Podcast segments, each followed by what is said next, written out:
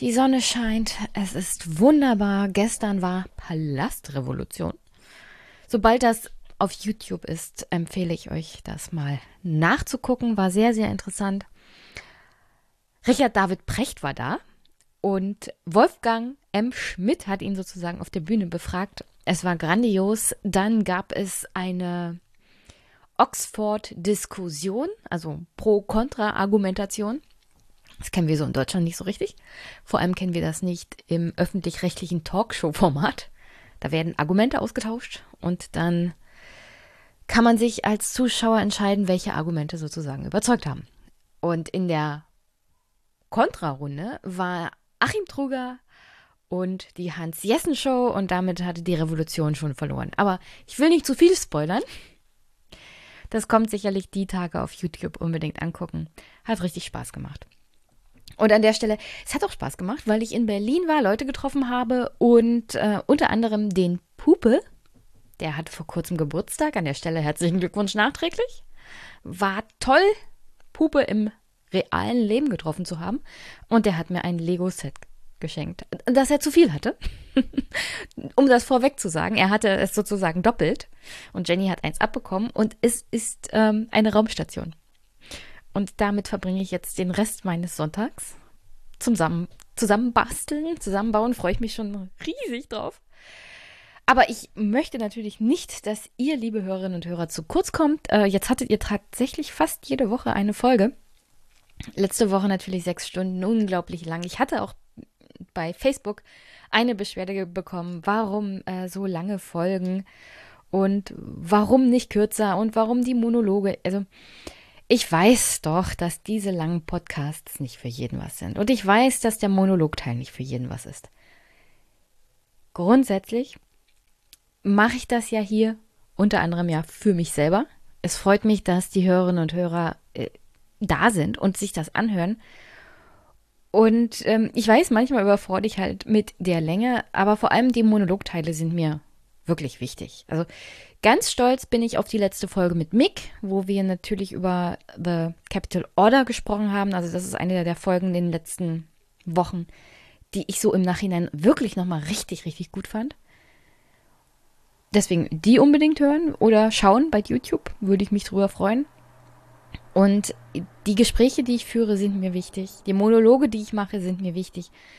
Finde es ja traurig, weil ich in wirklich den letzten Wochen und Monaten so selten dazu gekommen bin. Aber wenn ich dazu komme, ist es mir unglaublich wichtig. Deswegen habe ich übrigens auch für die letzte Folge ähm, den Part zum Thema Asyl bei YouTube nochmal extra hochgeladen, also das Kapitel nochmal extra alleine veröffentlicht und den Part mit Österreich auch nochmal sozusagen als extra Folge bei YouTube veröffentlicht. Für die Leute, die nicht sechs Stunden hören möchten, obwohl der Podcast natürlich Kapitelmarken hat, habe ich diese zwei Teile aus der Podcast-Folge nochmal extra rausgelöst und nochmal extra veröffentlicht. Und das Gespräch mit Thomas Biebricher natürlich mittlerweile auch als Video auf meinem YouTube-Kanal zu schauen. Auch das würde ich sehr, sehr extremst nochmal empfehlen. Denn ähm, in dem Buch und in dem Gespräch kommt auch viel vor, was uns in Zukunft erwartet. Mit der Konservativen in Deutschland. Also es scheint mir, dass all das, was die Konservative in Europa schon durchgemacht hat, vor allem in Italien, Frankreich und Großbritannien, unsere eigenen Konservativen in Deutschland noch bevorsteht. Und irgendwie ist die Union der Meinung, also wenn die anderen diese Fehler gemacht haben, müssen wir natürlich auch in den Mustopf fallen. Nur sie vergessen dabei, dass die anderen, acker die ähm, Konservativen in Europa, aus diesem Mustopf nicht wieder rausgekommen sind. In Frankreich sind sie KO.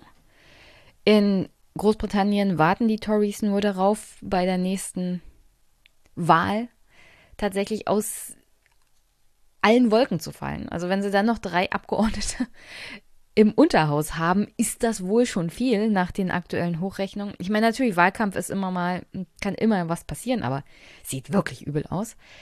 Und in Italien, naja, in Italien hat eigentlich Berlusconi, der jetzt verstorben ist, die traditionelle konservative Partei schon in den 90er Jahren ähm, angefangen zu beerdigen. Und als er dann Ministerpräsident war, hat er sie tatsächlich komplett beerdigt, weil Berlusconis Partei war ja eher so eine populistische Mitte-Rechtspartei und nicht traditionell konservativ. Und jetzt geht es halt darum, das Erbe Berlusconis anzutreten und darum streiten sich eine Postfaschistin und ein Rechtspopulist, also Meloni und Salvini. Das, das sind die beiden Erben von Berlusconi, der schon längst die Konservative in Italien beerdigt hatte, bevor in Deutschland auch nur das Wort Rechtspopulisten aufkam.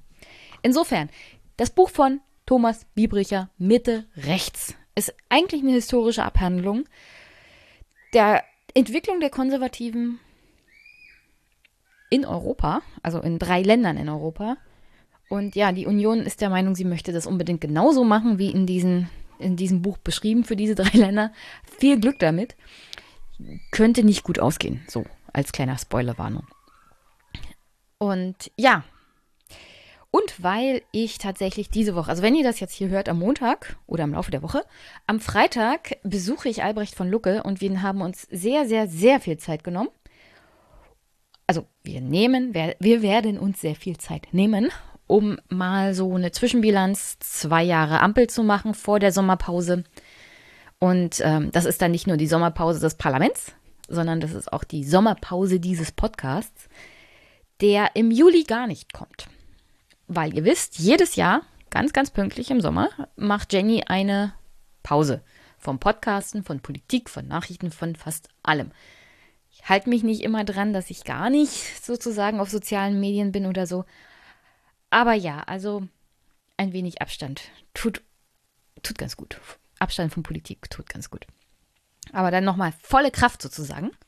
Jetzt diese Woche, volle Pulle. Und dann Höhepunkt tatsächlich der Woche Albrecht von Lucke. Und ich habe mich dann tatsächlich mit Mick nochmal kommunikativ zusammengetan. Und wir werden am 29. Juni auch nochmal spontan podcasten und über die, also ich glaube, Mick muss das auch alles verarbeiten, was aktuell los ist in der politischen Landschaft und äh, da kann er randmäßig, vor allem bei mir natürlich, offene Türen einrennen. Und da freue ich mich schon sehr drauf. Da werde ich auch technisch mal ein bisschen was ausprobieren, weil das ist super anstrengend, mit Mick über Skype zu reden und dann diese ganze Sache mit den Clips im Nachhinein so zusammenzuschustern und hin und her zu verschieben. Also ich werde mir da technisch mit Mick was ausdenken und äh, vielleicht, auch das steht wahrscheinlich nach der Sommerpause an, vielleicht mal vor allem während der Landtagswahlen auch so Livestream machen. Weiß ich nicht, ähm, gebt mal Feedback, ob ihr das gut findet oder nicht. So ganz alleine will ich es natürlich auch nicht machen. Aber ja, also das wollte ich ja schon ewig mal machen. Livestream zu irgendeiner Bundestagsdebatte oder während der Landtags-Bundestagswahlen.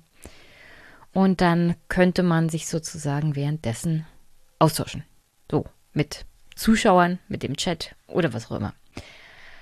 Aber es soll nicht so, es soll nicht so sein wie zum Beispiel bei äh, Dara oder bei Erwin. Also, also zu viel zu viel, dass es wirklich ähm,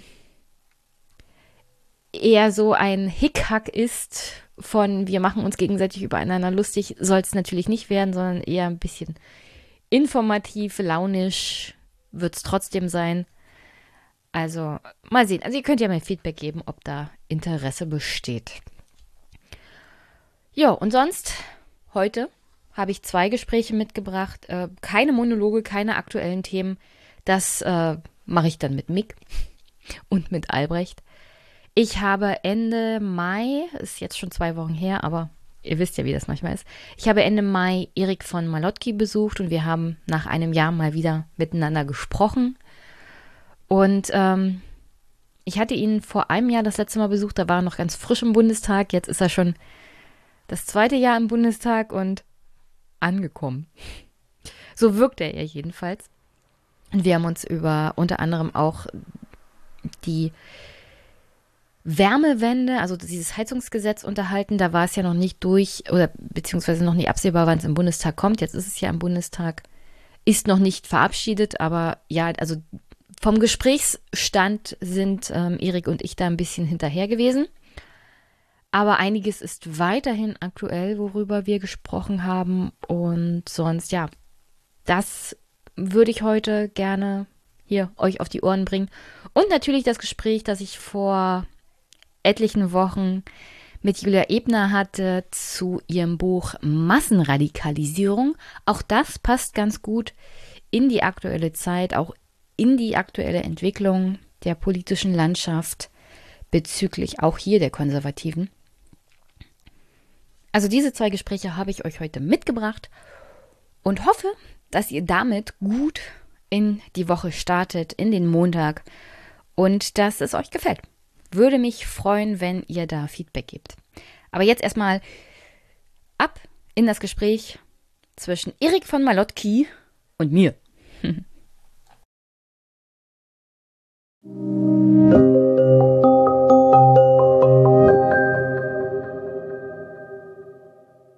Mhm, okay. Fangen wir jetzt gerade schon an oder was hört ja, wir, wir fangen jetzt einfach an. Du, du stolperst immer über mich drüber. Okay, ich habe noch gar keine Zeit gehabt, dich ordentlich zu begrüßen und einzuführen. Okay, gut, ich Aber bin so jetzt still. Ist das mit SPD-Männern, ja? Mhm. mit Politikern, die müssen immer das erste Wort haben. Nicht nur das letzte Wort, sondern auch das erste Wort. Schuldig. Guten Tag erstmal, Erik. Schön, dich wiederzusehen. Hallo, Jenny. Damit die Hörer und Hörerinnen wissen, wo wir sind. Also ich bin wieder bei Erik von Malotki im Bundestagsbüro. Es ist wunderschönes Wetter, hast du fein bestellt, freue ich mich. Es ist echt warm draußen. ja, aber es ist zum Glück kühl hier drin. Ich nehme an, ihr habt so eine Art, ähm, wie, wie nennt sich das? Klimaanlage? Genau. Jetzt ich zieh mal mein Jackett aus. Ja, das kenne ich nicht aus dem öffentlichen Dienst, sowas besitzen wir nicht. Vorzugsbehandlung für Bundestag kennt man ja. Ja, ich habe, ich habe ja gehört, aktuell soll es hier heiß hergehen im Bundestag in den Fraktionen, vor allem der Ampelkoalition. Deswegen ist, glaube ich, ein bisschen kühler, kühle Luft gar nicht so schlecht. Das, das ähm, bringt die Gemüter vielleicht ein bisschen runter. Das war der Sinn. Deswegen hat Bärbel Bas gesagt, Klimaanlagen an. Kommt mal alle wieder runter. Ja. Kühle Köpfe sind jetzt nötig. Ähm, ja, äh, kommen wir noch zu. Aber eigentlich bin ich ja hier, um mit dir über Otter zu sprechen. Über Otter, das finde ich total wichtig, weil Otter sind ähm, ein von meinen Lieblingstieren. Kennst du jetzt den Unterschied zwischen äh, diesen Meeresottern und den Seeottern, die die CDU zur Jagd freigeben will? Ja, äh, aber ich kann mich nicht mehr dran erinnern. Die einen waren größer und die anderen kleiner. Hey, aber beides sind soziale Tiere und mhm. beide sind extrem, ja, lieb würde ich nicht sagen, äh, aber äh, ich mag einfach Otter äh, schon immer als Kind. Und wie kann man so krank sein und die zum Abschuss freigeben? Also da ist, finde ich, eine Grenze überschritten worden durch die CSU und durch äh, Herrn Aiwanger. Nee, die Freie Wähler sind das ja. ja. Es gibt ja, äh, wir, wir schweifen jetzt natürlich ab, es wird noch politisch, keine Angst, aber es gibt ja sehr gute YouTube-Videos, wo zum Beispiel auch so eine Keystone-Spezien ähm, untersucht werden. Also, und unter anderem gehören Otter auch dazu. Das heißt, da, wo Otter nicht sind, droht dann teilweise tatsächlich die gesamte, das gesamte Ökosystem sozusagen zu kippen, weil alles das, was Otter fressen, wie zum Beispiel Seeigel, dann anfangen, einen, also wirklich den gesamten Meeresboden leer zu fressen und dann gibt's nur noch Seeigel. Und das und ist, der, ist die Natur da praktisch tot. Und das ist der kranke Plan von Hubert Aiwanger, dem Wirtschaftsminister von Bayern. ja, genau, er will die Natur töten. Wir hatten ihn immer im Verdacht. Ja. Wie geht's dir eigentlich, Erik? Ja. Ich weiß gar nicht, wann ich das letzte Mal hier war. Ja, gefühlt ein Jahr her. Ja. Mm.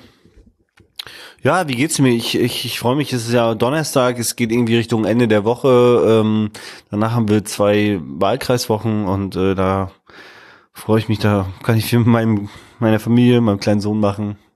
Insofern geht's mir gut. ich freue mich. Du freust dich. Auf die nächsten Wochen. Du bist ja 2021 das erste Mal in den Bundestag gewählt worden. Ich hatte dich letztes Jahr praktisch, da warst du noch ganz frisch im Bundestag besucht. Ähm, so jetzt im zweiten Jahr. Wie läuft denn die Arbeit und das Familienleben und wie kriegt man das alles zusammen? Ähm, ja, wie soll ich das sagen? Man ist am Anfang, bin ich noch, also bin ich hergekommen, da denkst du ja sozusagen, du kannst irgendwie Bäume ausreißen äh, und willst das natürlich auch und machst das auch und ähm, nicht so, dass ich das jetzt nicht mehr versuche und nicht mehr will, aber ja, man merkt schon, ähm, dass man am Anfang hat man jeden Termin mitgemacht sozusagen und hat jeden Termin wahrgenommen und hat überall versucht auf allen Ebenen irgendwie die Revolution voranzutreiben oder beziehungsweise das Leben besser zu machen von von vielen Menschen. Äh, das äh, Ihr wisst ja, ich bin ja Sozialdemokrat, das muss ich mal dazu sagen. Wenn ich Revolution sage, dann heißt das sozusagen, ja, ein bisschen äh, revolutionären Reformismus, würde ich mal sagen. Genau, auf jeden Fall ähm, so. Und äh, es ist natürlich so, dass man jetzt ein bisschen guckt, ey, es muss mit der Familie alles zusammengebracht werden. Oh, jetzt, oh, jetzt klingelt's. Jetzt kommt eine Durchsage. Oder auch nicht. Oder nicht. Doch. in der Abgeordnetenlobby die Wahlen zu den Tagesordnungspunkten 12 und 13 statt. Was? Es handelt sich um die Wahl eines Stellvertreters der Präsidentin sowie die Wahl eines Mitglieds des Parlamentarischen Kontrollgremiums. Herrje. Die Wahlen enden in circa einer halben Stunde um 15.22 Uhr.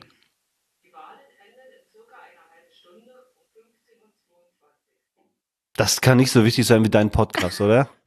naja, so, solange deine Stimme nicht so wichtig ist, ähm, um einen AfD-Vizepräsidenten des Bundestages zu ver hindern, glaube ich, geht das noch. Also es ist tatsächlich so, ich war schon abstimmen. ich habe schon zweimal Nein gestimmt. Ich äh, äh, ich muss mich nicht zwischen dem Podcast hier entscheiden und zwischen der Ab äh, der Nichtwahl vom AfD, äh, gerade auch ins parlamentarische Kontrollgremium. Es kann ja, es kann ja nur darum gehen bei diesem Podcast. Genau, genau. Also sozusagen für alle da draußen, wir äh, lehnen regelmäßig die AfD-Leute für den Vizepräsidenten des Bundestages äh, ab und äh, für das parlamentarische Kontrollgremium. Ja. Und ähm, die AfD beantragt immer wieder. Wir lehnen immer wieder ab. Und genau, das ist sozusagen der einer der Tageshöhepunkte. Äh, da kriegst du wieder gute Laune. Ja, wo man das hört, okay, du tust dir was Gutes. ja, also was ich damit eigentlich sagen will, ist, äh, man macht jetzt tatsächlich nicht jeden hinterletzten Termin noch, wenn es darum geht, äh, dann doch irgendwie äh, was mit der Familie zu machen und so weiter. Und äh, genau. Also ich ich achte im zweiten Jahr viel stärker drauf auf diese Balance, weil äh, also Familie ja, ja nicht Work-Life-Balance, ich würde sagen eher Family Politics Balance, äh, weil äh, ja Familie, sorry, ist für mich einfach das Wichtigste. Ich muss dich trotzdem dazu fragen, du bist ja Teil dieser Koalition in gewisser Weise. Wenn du die Ampel in einem Wort beschreiben müsstest, welches wäre das? das ist jetzt natürlich hart. Ähm, schwer. ich sag mal schwer. Es ist einfach schwer. Es ist eine Konstellation, wo einige in die Richtung wollen, andere in die Richtung wollen und ähm, es ist sehr schwer, die Kompromisse zu finden. Und es äh, wird natürlich immer schlimmer, je mehr es Richtung auch die Haushaltsverhandlungen geht. Wir merken halt, wir haben super viele gute Sachen, für die wir auch alle sind, sogar wo wir uns mit der FDP einigen könnten, im Koalitionsvertrag stehen. Die kosten aber Geld. Und dann steht auch noch im Koalitionsvertrag keine Schuldenbremseaufweichung, keine Steuererhöhung. So, und irgendwas passt da nicht zusammen. Und ähm, ja, und das macht es aktuell echt schwer. Also so als normaler Bürger, der außerhalb vom Bundestag ist und der nicht jeden Tag auch mit den Kollegen sozusagen von der FDP und den Grünen zu tun hat wirkt, also es wirkt aggressiv, es wird, wirkt zwistig und streitig. Wie ist es aber wirklich aktuell? Also in meinem Bereich, ne, zum Beispiel, ich bin ja für bürgerschaftliches Engagement zuständig, für Kita und so weiter. Also Familien sind. Genau, Familie, genau, genau, genau. Und du bist noch in einem Petitionsausschuss. Und bin im Petitionsausschuss. Da ist es, also da funktioniert sozusagen, es ist nicht so aggressiv oder so, aber ja, man merkt schon, das schwappt über und ja, es sind einfach, also, weißt du, aggressiv und so weiter, das sind so Wort, Worte, die, also die Menschen da draußen und natürlich wir auch, alles wird innerhalb in persönlichen Beziehungen beschrieben. Mhm. Weißt du, als wenn da irgendwie zwei eine Freundschaft oder so zerbrochen ist oder so. Die Wahrheit ist, äh, es sind einfach unterschiedliche Parteien, die unterschiedliche Dinge wollen. So, und äh, die FDP kriegt die ganze Zeit Druck von der CDU und hat, guckt auf die Wahlergebnisse. Die Grünen kriegen auch Druck natürlich, wir kriegen auch Druck und jeder will sozusagen seine Themen und seine Dinge, die er für die Menschen am besten findet, durchbringen. Und das äh, sorgt sozusagen immer mehr für Stress. Du hast ja das Haupt, also die Sache ist, die mediale Berichterstattung Mhm. ist ja eigentlich ihr, so die Ampelkoalition stolpert von Streit zu Streit zu Streit. Also ob es ähm, das Thema Kindergrundsicherung ist oder jetzt das neue ge Gebäude, Energiengesetz, das GEG, oder ob es Asyl ist. Also jedes Mal ein neuer Streit. Über allem schwebt aber eigentlich der Haushalt 2024. richtig, Das ist eigentlich der Knackpunkt. richtig. Worüber ja flächendeckend, übergreifend, medial nicht berichtet wird. Warum auch immer. Wann gibt's denn endlich mal die Eckdaten von unserem Finanzminister? Weil es wird ja langsam mal Zeit, dass man auf ab, so planen kann. Also ich- ein Ministerium so kann. Mhm, ich glaub- ihr, ihr seid ja das Parlament. Ihr Mhm. könntet ihn ja mal ein bisschen an, ermuntern. Naja, also äh, die Eckwerte, die werden ja gar nicht äh, sozusagen unbedingt gebraucht. Die gab es zwar schon immer, um die Haushaltsaufstellung zu erleichtern, aber äh, wenn er die nicht vorlegt, er muss ja einen Haushalt vorlegen. So, und das heißt, wenn er jetzt zum Beispiel keinen Haushalt vorlegt bis zum, bis zur Sommerpause, dann muss er es nach der Sommerpause vorlegen und dann verzieht, zieht sich das und dann könnte es sein, dass die Bundesrepublik Deutschland zum 01.01.2024 noch keinen Haushalt hat. Was passiert denn dann?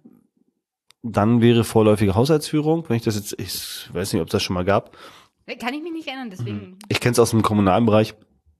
Dann gibt es eine vorläufige Haushaltsführung, dann kann sozusagen immer ein Zwölftel, glaube ich, ausgegeben werden in jedem Monat. Und aber nur die dringenden notwendigen Dinge. Und ähm, ich kann mir nicht vorstellen, dass Lindner es darauf anlegt, aber ähm, ja, Also sparen würde der Bund definitiv dann und das will er ja. das ist tatsächlich so. Ich habe das in meinem Landkreis schon mal erlebt, dass dann wird natürlich richtig viel gespart. Ne? So, ähm, ja. Und was sind die negativen Folgen davon?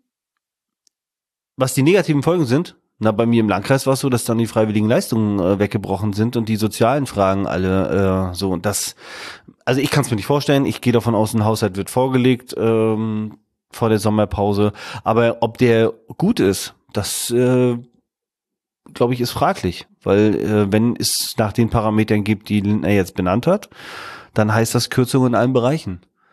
Und ähm, ich frage mich immer, ob die Leute das da draußen wollen und ob sie nicht mal ein bisschen Stress machen sollten und sagen sollten, hey, das geht so nicht.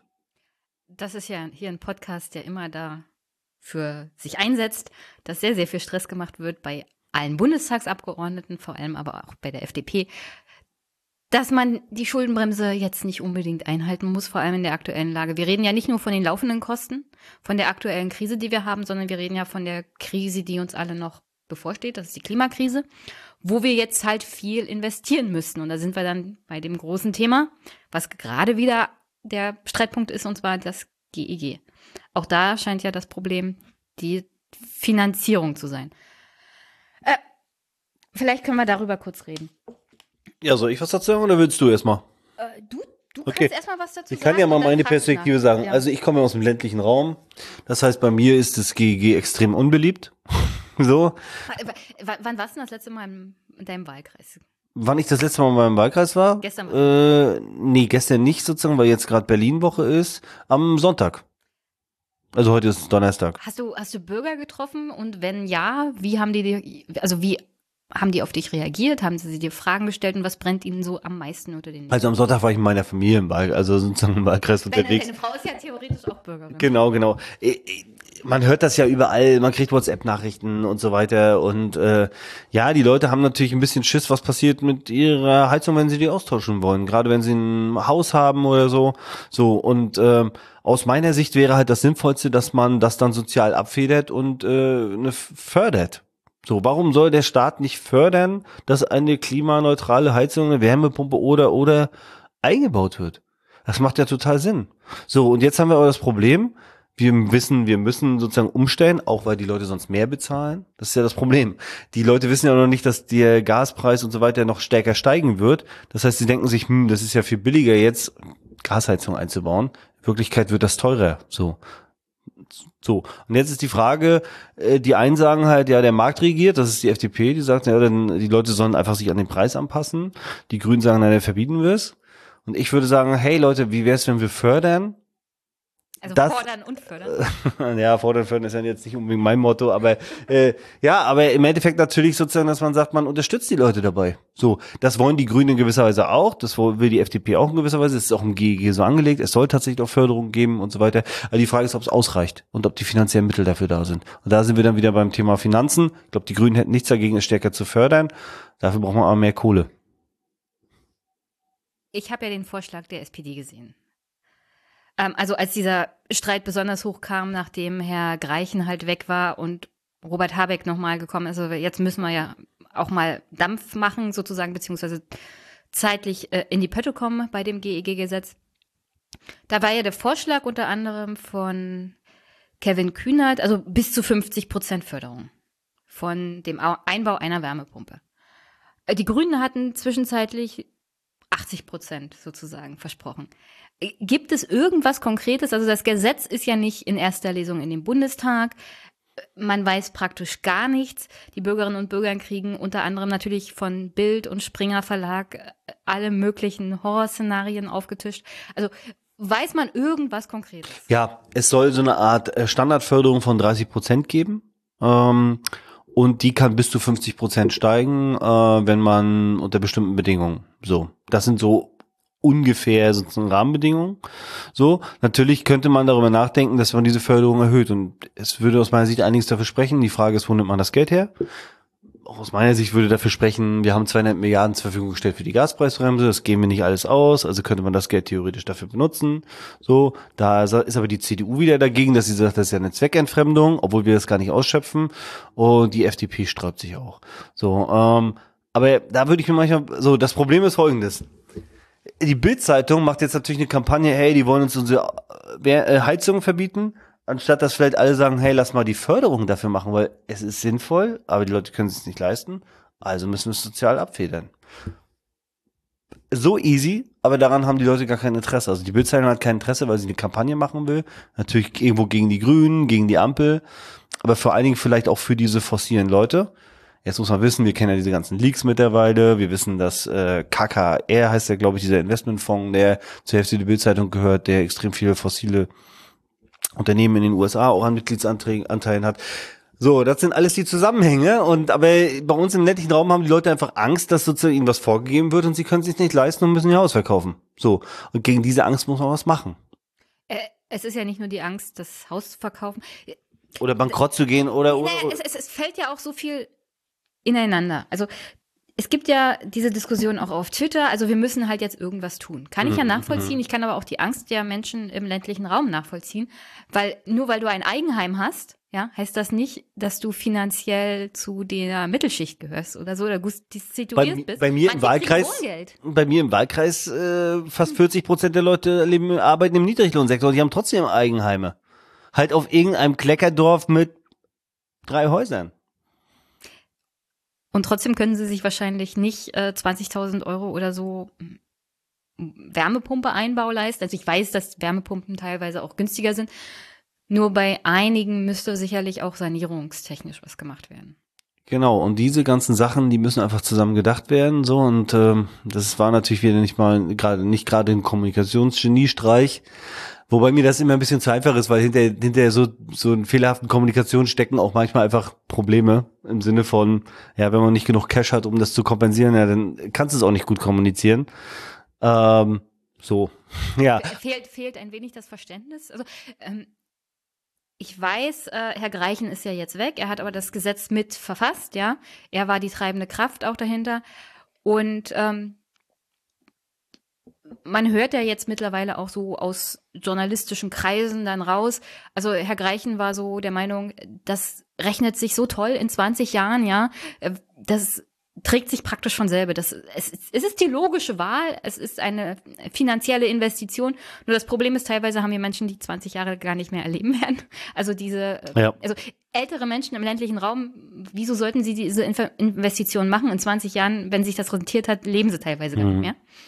Ähm, und dann scheint mir so auch diese Denke da zu sein, ach, das kann man schon irgendwie bezahlen. Aber teilweise, selbst wenn du es 50 Prozent gefördert bekommst, müsstest du für den Rest einen Kredit aufnehmen. Aktuell die Zinsen sind ja nicht mehr ertragbar. Manche Leute kriegen gar keinen Kredit, weil sie nicht kreditwürdig sind, äh, müssten das aber trotzdem irgendwie, also dass Menschen von der Bildzeitung ganz einfach dagegen aufzuwiegeln sind, liegt halt daran, dass im Kern irgendwas hier nicht stimmt.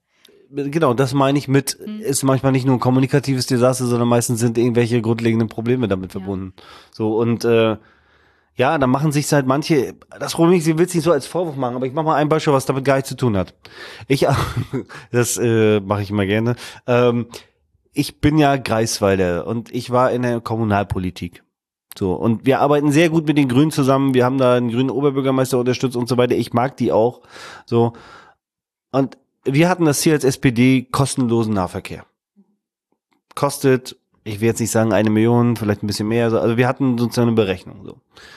Wir dachten, die Idee ist genial. Wir machen was fürs Klima, äh, wir machen was fürs Soziale, äh, super. So. Dürfte keiner was dagegen haben. Dürfte keiner was dagegen haben. Die Bevölkerung war auch dafür. So, Nein. aber unser Ach, ihr Bündnis, gut kommuniziert. aber unsere, Bünd- ja, jetzt kommt das Problem. Unsere Bündnispartner von den Grünen haben dann ausgerechnet, dass man mit dieser Million Euro viel mehr CO2 auf andere Art und Weise einsparen könnte. Zum Beispiel. Ja, da ging es dann darum, ob wir irgendwas bei den Stadtwerken umstellen oder, oder, also so technische Lösungen. Was sie dabei total vergessen haben, ist, dass wir ja diesen sozialen Aspekt dabei hatten, dass wir ja auch, sag ich mal, die Oma, die mit dem Bus fährt, entlasten wollten, die vielleicht nicht so viel Rente hat. So, aber äh, was ich damit meine ist, ich kann mir schon vorstellen, dass so Leute wie Greichen da sitzen und sagen, ey, das ist ja total genial, da sparen wir so viel CO2 ein, das ist total effektiv, aber denken einfach die Psyche der Menschen da draußen nicht mit. Und die ganz normalen herkömmlichen Probleme vielleicht auch. Vielleicht liegt es auch daran, das habe ich ja öfters im Podcast schon mal gehabt, dass die Menschen, die jetzt viel aufschreien, teilweise erstens gar nicht mehr an dem politischen Prozess teilnehmen, weil sie ja vielleicht nicht Wähler sind. Ja. Ähm, und was die Repros also die Repräsentativität des Bundestags angeht bezüglich der sozialen Hintergründe der Bürgerinnen und Bürger, sieht man ja auch, dass finanziell Schwächere im Bundestag nicht so repräsentiert sind, beziehungsweise nicht so mitgedacht werden. Wenn man zum Beispiel bei den Grünen ist, weil das, weil das Wählerklientel jetzt nicht gerade Hartz-IV-Empfänger oder Armutsbetroffene sind. Ja, wobei so, ich glaube, die selber das gar nicht so sehen würden. Ich glaube, die weiß, sagen dass die das sozusagen, nicht so dass sie so, äh, ja, aber also ich glaube, das Problem ist, das ist halt postmaterialistisches Milieu, so würde man sagen. Ja, das kann man so, sich leisten, wenn man materialis, äh, materie, materiell gut abgedeckt äh, genau so und äh, ja, so nach dem Motto ist halt für einen guten Zweck. Mhm. So und macht auch noch Sinn, wenn du alle Studien darüber gelesen hast.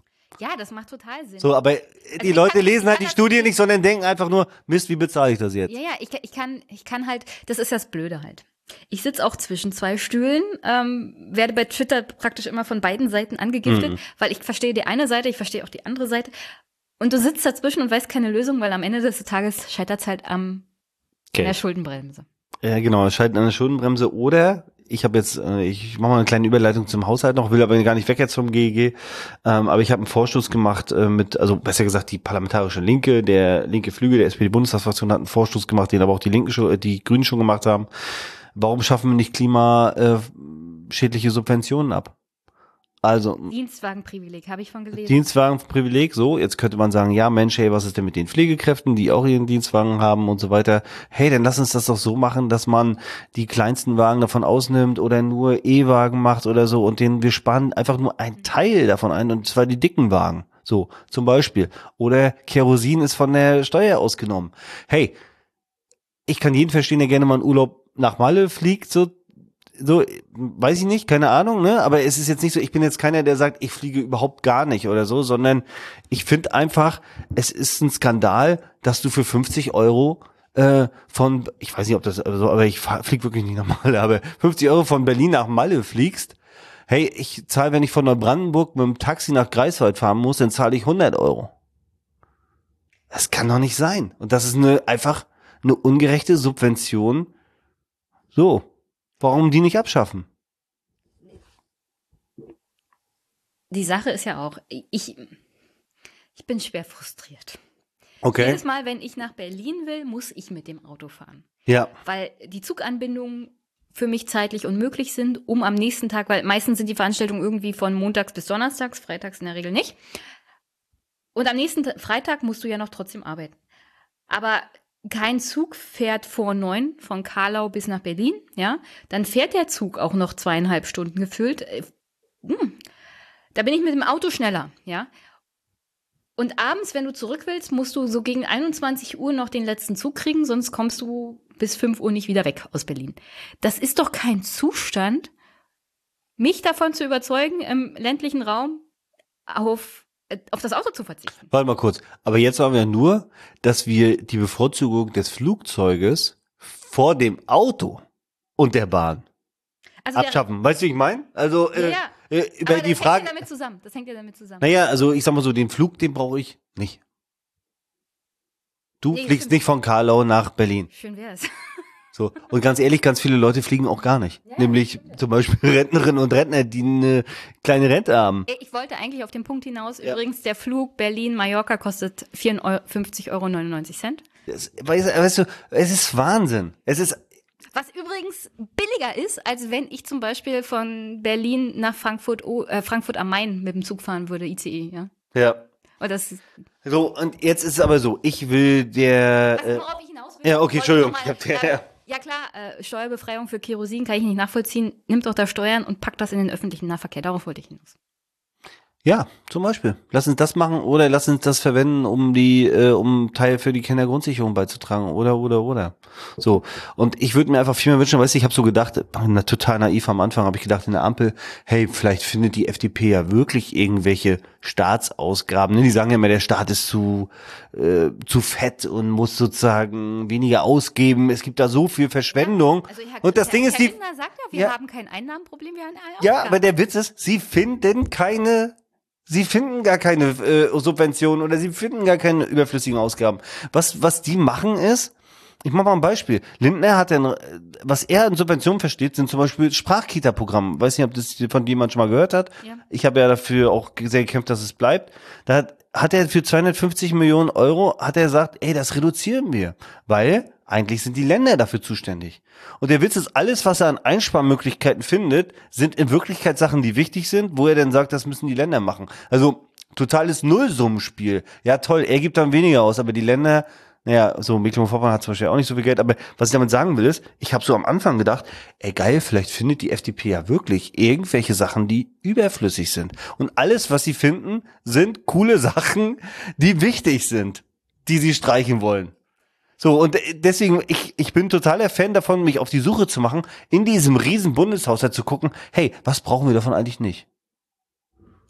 Wo sind die FDPler, die diese Dinge finden? Ja, die Sache ist, sie finden nur Subventionen, vor allem natürlich auch im sozialen Bereich. Äh, äh, ja. Und, und, äh, und Subventionen, die ihrer eigenen Klientel zugutekommen, wie zum Beispiel das Dienstwagenprivileg. Genau. Ich gehe, ich weiß, es gibt jede Menge Leute, die das Dienstwagenprivileg nutzen und nicht FDP-Wähler sind, ja. Also andere profitieren auch davon. Aber ein großer Teil der Leute, die du ja angesprochen hast, mit fetten BMW oder Mercedes und dieses äh, Dienstwagenprivileg nutzen, wählen halt die FDP. Und deswegen wollen sie diese ganzen Subventionen, die ihrer eigenen Wählerschaft zugutekommen, ja nicht kürzen. Und dann bleibt eigentlich nur ein Bereich und das ist das Soziale. Und da sind Subventionen halt schlecht. Und der Witz dabei ist, da sind wir ja bei der Kindergrundsicherung. Da will er ja auch kein Geld ausgeben, wobei man ja da sagen muss, also das Konzept, das aktuell von der Ampel vorgelegt wird, hilft noch nicht mal, um Kinderarmut irgendwie zu verhindern, sondern es ist nur ein Tropfen auf dem heißen Stein und ein Anfang sozusagen, um das alles mal zu digitalisieren und zusammenzuführen, um das dann vielleicht später mal auszubauen. An sich ist der Anfang ja nicht Dem würde ich jetzt widersprechen. Warum ist das so ein äh, Tropfen auf dem kannst, heißen kannst, Stein? Du, kannst du ja dann machen. Ähm, jedenfalls gegen die Kinderarmut an sich würde es nicht sofort helfen. Aber Warum es nicht? würde schon mal, es würde schon mal helfen, das alles zusammenzufassen, äh, zugänglicher zu machen und vor allem würde es helfen, dass die Leute nicht mehr als Bittsteller zum Staat kommen, sondern dass das pra praktisch direkt ausgezahlt Hm. wird. Beziehungsweise, dass man es halt in direkter Verbindung schon hat. Nur die Idee von Christian Lindner ist, also das müssen wir alles so nicht machen. Irgendwo gibt's ja eine App, wo man das dann beantragen kann, die sich ja auch nicht alle zugänglich machen können, weil man vielleicht kein Handy hat oder kein Internet oder was auch immer. Das kostet ja auch alles Geld. Hm. Und dann sagt er, also wir müssen halt die Bildung verbessern. Also Aufstieg durch Bildung sozusagen. Und Ja, da musste ich ziemlich er- lachen, als er das gesagt wenn er hat. Pro Programme wie zum Beispiel die Sprachförderung in der Kita streichen will, wie passt das denn ideologisch zusammen? Es passt überhaupt nicht. So, kannst du mir widersprechen. ja, also erstmal, ich habe das ja auch gelesen. Ich bin ja für die Kindergrundsicherung und gleichzeitig für Bildung, ne, gerade für frühkindliche Bildung.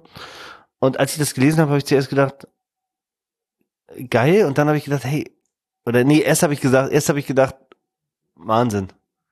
Wie kriegt er das hin? Vor einem Jahr macht er genau das Gegenteil und jetzt sagt er, das, was er vorher gestrichen hat, ist der Ausweg. Das macht, Es darf halt nichts kosten. Bildung darf nichts kosten. genau, genau. Es ist, es ist, es ist eine Nebelkerze, wenn man mal ehrlich ist. So und ähm, das ist aber auch total schade, weil ich ein bisschen gedacht habe, Mensch, ey, FDP, die Unternehmen und die Kapitalisten, sage ich mal, die haben doch auch Interesse, dass wir gut ausgebildete Kinder haben, die irgendwann für die arbeiten.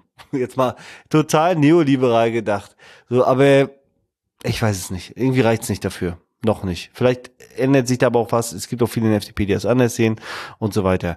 Ähm, Kindergrundsicherung. Ich sehe es ein bisschen anders als ähm, als du. Der Vorschlag, der jetzt von Lisa Paus da ist, der ist ja, da gibt's ja so Eckpunkte. Ähm, der würde ja 12 Milliarden kosten. Und da geht's tatsächlich darum, dass äh, Familien von armen Kindern mehr Geld haben als jetzt. Und dass zum Beispiel auch eine Anrechnung an den Unterhalt nicht passiert, ähm, bei Hartz IV sozusagen auch, also Bürgergeld, auch die Anrechnung sozusagen nicht gemacht wird. So, und jetzt muss man eins sagen, was viele da draußen nicht wissen, 50 Prozent der Kinder in Armut leben bei Alleinerziehenden. So. Und ähm, das heißt, viele davon sind einfach, ich sage jetzt mal Mütter, die ihre Kinder, die sich um ihre Kinder kümmern und auch im Niedriglohnsektor wahrscheinlich sind und deswegen auch Aufstockerin sind. Also es ist nicht so, dass sie nicht arbeiten oder so. So, und das ist einfach brutal, dass diese Kinder in Armut leben. So, und das kotzt mich an. Ich hab ja So, und hier, hier irgendwo die neueste Statistik von vom Bundesamt, also Statistischen Bundesamt. ja, Äh, Das Paritätische, Paritätische hat ja die armutsbetroffenen Statistik für 2021 nach oben korrigiert. Und da waren es 16,9 Prozent der Menschen, die in Deutschland leben, sind armutsbetroffen. Hm. So. Und das Statistische Bundesamt hat rausgebracht, also dass so um die 17 Millionen entweder armutsbetroffen sind oder von sozialer Depri, also Deprivation und so. Deprivation, genau, äh, betroffen. Und diese Zahlen sind ja beim Statistischen Bundesamt noch relativ geschönt. Ich erwarte für 2022 von der Paritätischen einen wirklich katastrophalen Bericht. Hm. Die Armut wird durch die Decke gehen. Und das ist bei all den Krisen, dem Druck, den wir hier gesellschaftlich gerade haben, also das müsste eigentlich Angst und Schrecken verbreiten. Auch bei der FDP und auch bei alle, allen hier, die im Bundestag sitzen, weil grassierende Armut ist nicht gut für eine Demokratie. Ja, aber ich würde trotzdem sagen, dass es ein Trugschluss ist, dass das für Angst und Strecken bei irgendwem sorgt. Guck dir, äh, Ich habe gesagt, es müsste. Ich, müsste, ja, ja, müsste, ja, da gebe ich dir recht. Aber guck dir Großbritannien an, so, da leben noch viel mehr Menschen in Armut, so, das, das, Ja, ja, ja. das äh, juckt die gar nicht, die Tories. Die sitzen dann da äh, mit ihren Perücken oder was und denken sich, hey, Hauptsache der Oberschicht geht's gut. Also ich glaube, aber die, werden ja bei der nächsten Wahl auch. Hoffentlich, aber ich glaube, es ist ein bisschen eine Illusion. Nicht, dass du jetzt die Illusion hast, aber äh, es ist einfach ein bisschen eine Illusion zu glauben, äh, dass äh, sowas sozusagen, also dass ohne Kampf etwas sich verändert. Da bin ich so ein, so ein, so ein Anhänger von der Theorie. Hier wird sich nicht im Bundestag sozusagen der, das politische System regiert, reagiert auf Druck oder Rückenwind, nenne ich das mal, von außerhalb. Wie zum Beispiel der letzten Generation. Ja, bei der letzten Generation ist natürlich folgendes Problem, ähm, dass sie natürlich durch große Teil der Bevölkerung, also im besten Fall, also das politische System reagiert meistens auf Druck und Rückenwind, der gleichzeitig durch den Willen der Mehrheit der Bevölkerung gedeckt ist. Also dann machst du richtig viel richtig. So, mussten natürlich die Medien mitspielen und so, klar. Am besten hast du die Bildzeitung auf deiner Seite. Am besten hast du die Bildzeitung auf deiner Seite, aber äh, nein, auch so Medien sozusagen helfen sehr viel. Und ähm, deswegen würde ich sagen, ja, letzte Generation, boah, ob das so clever ist, bin ich mir nicht so sicher. Also ob das so strategisch so ein guter Ansatz ist. Aber natürlich generieren sie Aufmerksamkeit und so weiter. Aber ich sag immer, du brauchst so, also zum Beispiel bei bei der Kindergrundsicherung, ne? Kinderarmut und so weiter, das sind Sachen, die für viele dann auch, Kinderarmut, da kann natürlich jeder was anfangen, aber es ist meistens auch weit weg. Und ich habe manchmal, hab manchmal hier in der Diskussion gesagt, hey, wie wär's denn, wenn wir da mal einfach so was Plakatives zu machen, wie jedes Kind in der Kita und in der Schule bekommt ein Essen umsonst. Ein warmes Essen am Tag. Ein warmes Essen umsonst oder auch, also meinetwegen auch Frühstück und so. Und dann zahlt das halt der Staat sozusagen und dann äh, musst du vielleicht gar nicht die Zuschüsse dann, also irgendwie würde man das dann kompensiert bekommen und das, das versteht jeder da draußen. und jede. Und da frage ich mich manchmal, irgendwie fehlen uns diese Botschaften, dass wir sagen, wir sagen immer Kindergrundsicherung, dann kommt noch der Zusatzbetrag und diese Anrechnung und diese Geschichte. Es kommt da draußen bei den Leuten gar nicht an. Und wenn dann einer von der irgendeiner Fraktion sagt, äh, hör, die saufen und äh, verrauchen das einfach nur, ja, dann musst du erstmal dagegen ankommen. Aber wenn du sagst, ein kostenloses Essen für alle Kinder, wer will da Nein sagen?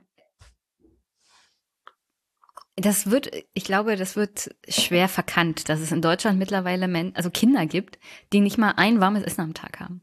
Und was das wirklich für die Entwicklung dieser Kinder bedeutet, also die bleiben ja im Großen und Ganzen auch für den Rest ihres Lebens armutsbetroffen, Mhm. ja. Also die werden zurückgelassen vom gesamten System. Ja, von, also wirklich die Institutionen, von der Demokratie am Ende des Tages und ich, ich finde, das ist wirklich auch schwer demokratiegefährdend, was da gemacht wird. Und ich verstehe nicht, wie man so verblendet sein kann bei der FDP, denn es war ja jemand von der FDP, der gesagt hat, äh, zusätzliche finanzielle Mittel ähm, werden nur für Zigaretten und Alkohol ausgegeben, wobei die alle Studien und Statistiken genau das Gegenteil belegen. Mehr Geld für armutsbetroffene Familien fließt direkt in die Kinder.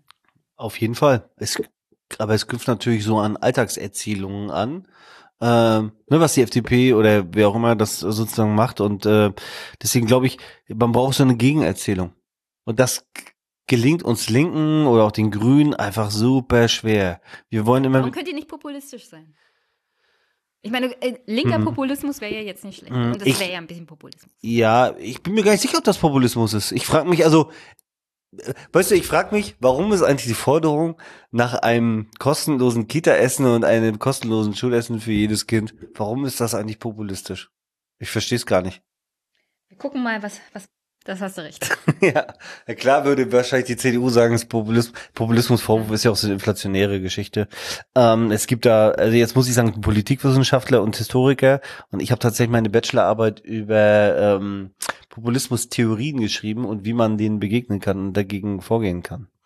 So, Mit einem warmen Essen zum Beispiel.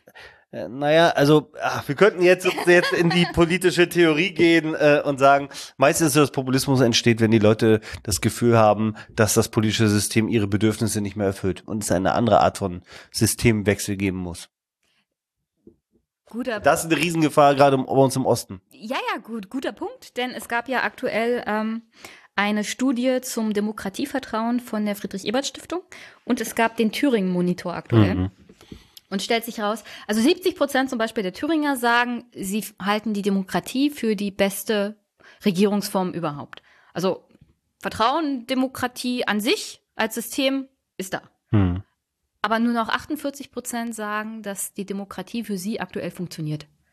Und sie wollen irgendwas anderes. Es muss eine Demokratie sein, aber so wie die Demokratie aktuell agiert, spüren sie vor allem im ländlichen Raum, und ich denke mal, das kann man sicherlich auf andere ostdeutsche Bundesländer ebenso übertragen, nicht, dass das für sie persönlich wirklich was bringt. Und das, ähm, da kann man noch ganz froh sein, dass die Leute sagen, 70 Prozent, also wir finden die Demokratie eigentlich an sich Mhm. gut, ja. Ja, es ist Wahnsinn und wir uns droht im Osten echt ein Riesenproblem. Das ist noch Ähm, nett ausgedrückt. ja, also Thüringen ist ja das Beispiel von für eine Art unregierbaren Staat, Mhm. wo das droht, Bundesland. Brandenburg auch. Oh. Ähm, da ist die AfD mittlerweile Platz eins, dahinter die CDU. Platz drei die SPD mit Herrn Wojtke. Ja, ich würde sagen, da gibt es noch einen Endspurt äh, für die SPD. Ja, klar gibt's immer einen Endspurt, genau, aber- äh, wir haben einfach im Osten ein Problem und das äh, Interessante ist ja, wenn wir jetzt hier, äh, wenn du jetzt hier sozusagen aus dem aus dem Osten im Bundestag kommst, wir sind halt nicht so viele Abgeordnete, nicht so viele Menschen. Und die Leute im Osten wählen halt auch teilweise die AfD, ne, wissen wir ja. Und alle Abgeordneten, die bei der AfD sitzen aus Ostdeutschland, die sitzen halt nicht in der SPD oder bei den Grünen oder bei den Linken aus Ostdeutschland. Das heißt, die fehlen auch noch. So, also die Ossis schneiden sich damit ins eigene Fleisch. Aber das Problem ist auch die Wessis, ich sag jetzt mal in Anführungsstrichen alles, ne? wir sind ja, ich bin 86 geboren. Ähm, ich glaube, wir machen einen Fehler, so, dass jeder so ein bisschen nur seine landsmannschaftlichen Geschichten sieht und ähm, das vernachlässigt wird, was da im Osten droht von der AfD. So, und das ist, da würde ich mir manchmal ein bisschen mehr Sensibilität wünschen.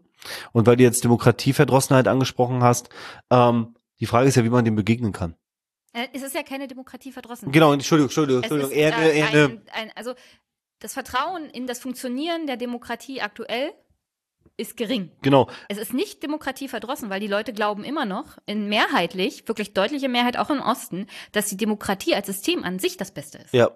Und ich glaube, das Problem ist ein bisschen, es ist eine Verdrossenheit gegenüber dem repräsentativen System, vielleicht gegenüber dem, wie es auch äh, jetzt ist, weil die Bedürfnisse, die materiellen Bedürfnisse vielleicht auch nicht erfüllt sind. Aber es ist auch, ich glaube, wir haben auch ein Übersetzungsproblem zwischen den Forderungen aus äh, aus der Bevölkerung und der sozusagen find, wie find, wie kommen Forderungen aus der Bevölkerung eigentlich in den Bundestag? Ich soll ich mal ein Beispiel machen, äh, weil das auch meine Arbeit hier betrifft. Äh, früh, also es gibt eine extrem Frühchenstation in Neubrandenburg sollte beschlossen werden in meinem Wahlkreis. Ja, weil, da gab es eine Petition, die dir durchgerutscht ist, habe ich gelesen. Nee, ist mir nicht durchgerutscht tatsächlich, aber ich, ich, ich sag's mal gleich, ne? So. Ähm, so, und die Leute äh, wollten was dagegen machen, weil das gefährdet das Krankenhaus in, in Neubrandenburg und es wäre dann für Extremfrühchen ein echtes Problem in der Region und so weiter. Gut. Äh, ihr könnt euch vorstellen, sehr emotional, sehr emotionalisierendes Thema. Und ich habe davon gehört, jetzt kann ich vielleicht auch mal aufklären, gleich am, am äh, Beginn meines äh, meiner Amtszeit habe ich dann geschrieben, hey, kann ich euch irgendwie helfen? Gab nicht so richtig eine Antwort. Das hatte sich auch nicht so richtig eine Bürgerinitiative gegründet. Aber es gab schon Rechte und AfD, die versucht haben, das zu instrumentalisieren. So, dann haben die eine Petition gemacht. Ich wusste davon nichts. Und äh, dafür ist im Petitionssystem dann CDU und FDP zu, zuständig gewesen. Die haben die beerdigt. So. Und dadurch kam diese Geschichte, da hat mich jemand angerufen, hey, du bist doch im Petitionsausschuss, wie ist denn das passiert? So, und dann haben wir gesagt, hey, wir helfen euch. Und dann haben die es anders gemacht. Also es war schon sozusagen so richtig aggressive Stimmung gegenüber der Politik an sich. So, äh, mit Mahnwachen und so weiter. Und dann haben wir gesagt, hey, es gibt da einen Weg, den Petitionsausschuss des Deutschen Bundestages. Und dann haben die es geschafft, fast 100.000 Unterschriften zu sammeln. Und dann gab es hier eine Anhörung zu ihrem Thema und wir arbeiten jetzt gerade daran, ob man das verändern kann. Und die Leute haben auf einmal zwischen, hey, was machen die da oben? Wir können nichts machen, Ohnmacht, einen Weg gefunden, wie sie ihre, ihr Anliegen hier, und sie wissen jetzt, dass ihr Anliegen behandelt wird und sind darauf stolz. Sie wissen noch nicht, wir wissen, ich weiß auch nicht, ob es erfolgreich sein wird. Ob wir, ob wir am Ende das Ganze durchsetzen. Aber was ich damit sagen will, ist, ich glaube, wir müssen Wege von ganz unten, also von den Bürgerinnen und Bürgern in den Bundestag aufzeigen. Wir dürfen uns nicht dagegen wehren, sondern müssen sagen, hey, wir freuen uns darüber. Aber das ist ja ein Demokratie Beispiel, funktioniert. Ja, das ist ja ein Beispiel dafür, dass du davon gehört hast und dich nochmal für das Thema engagiert hast und die Leute nochmal mitgenommen hast. Das hat man ja nicht oft. Also du hast ja gesagt, FDP und CDU haben es ja halt dann beerdigt, ja. Und da kannst du ja nur heilfroh sein, dass du einen Bundestagsabgeordneten hast, der das Thema nochmal aufgreift und den Leuten zeigt, also hier, ich bin für euch da, das funktioniert hier und wir machen das jetzt zusammen und dann gehen wir nochmal zum Petitionsausschuss in den Bundestag. Und da wäre ich dann bei der Wahlrechtsreform. Ja. Wo ich dann mich fragen müsste, du wärst ja nach dieser neuen Reform bei den Ergebnissen von 2021 dann nicht mehr im Bundestag.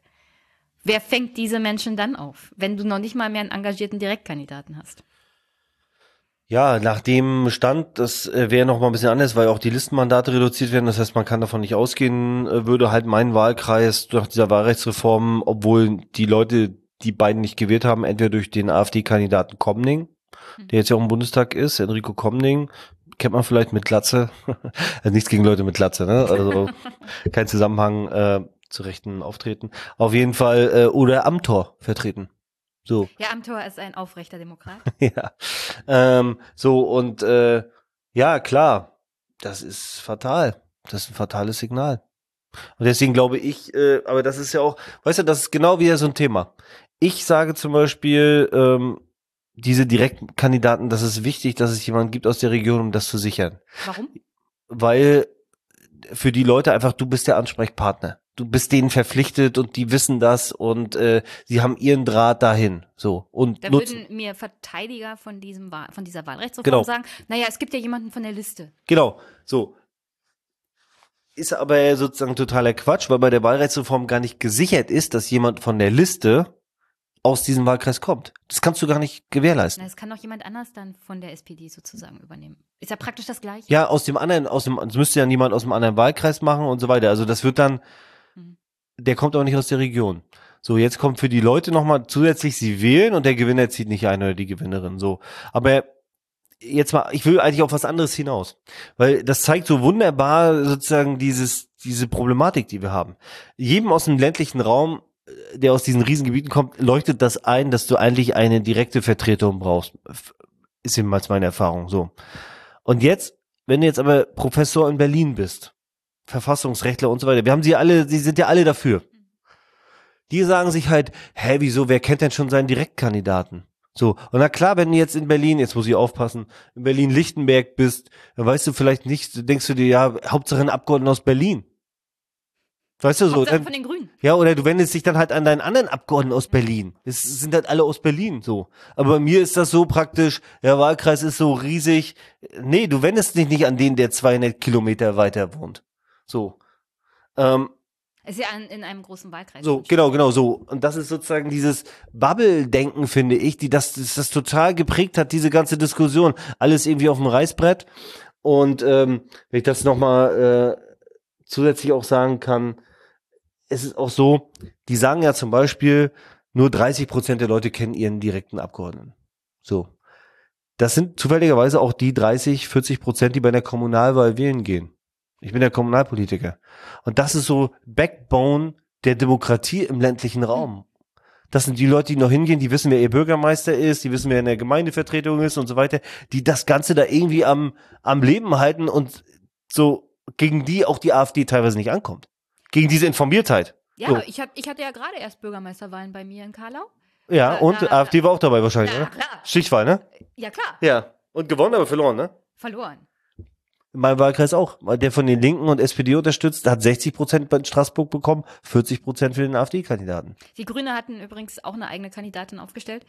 Ähm, aber klar, du, du weißt doch, also bei mir zum Beispiel, mir gegenüber meine Direktvertretung äh, im Landtag in dem Fall, ich stolper sozusagen in ihr Büro rein. Das ist super wichtig. Hm. Das ist auch ein ganz anderer Zugang. Mal abgesehen davon, dass es dich als Direktkandidaten äh, bei den Entscheidungen auch viel mehr befreit, als wenn du über die Liste abgesichert bist. Aber das ist noch ein ganz anderes. Ist ein Punkt, ist ein Punkt.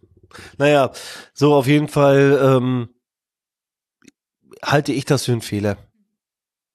Was man eigentlich hätte machen müssen, ist, man hätte die Wahlkreise dann reduzieren müssen, die Anzahl der Wahlkreise. Aber das hätte halt überall in Deutschland Zusammenlegung von Wahlkreisen bedeutet.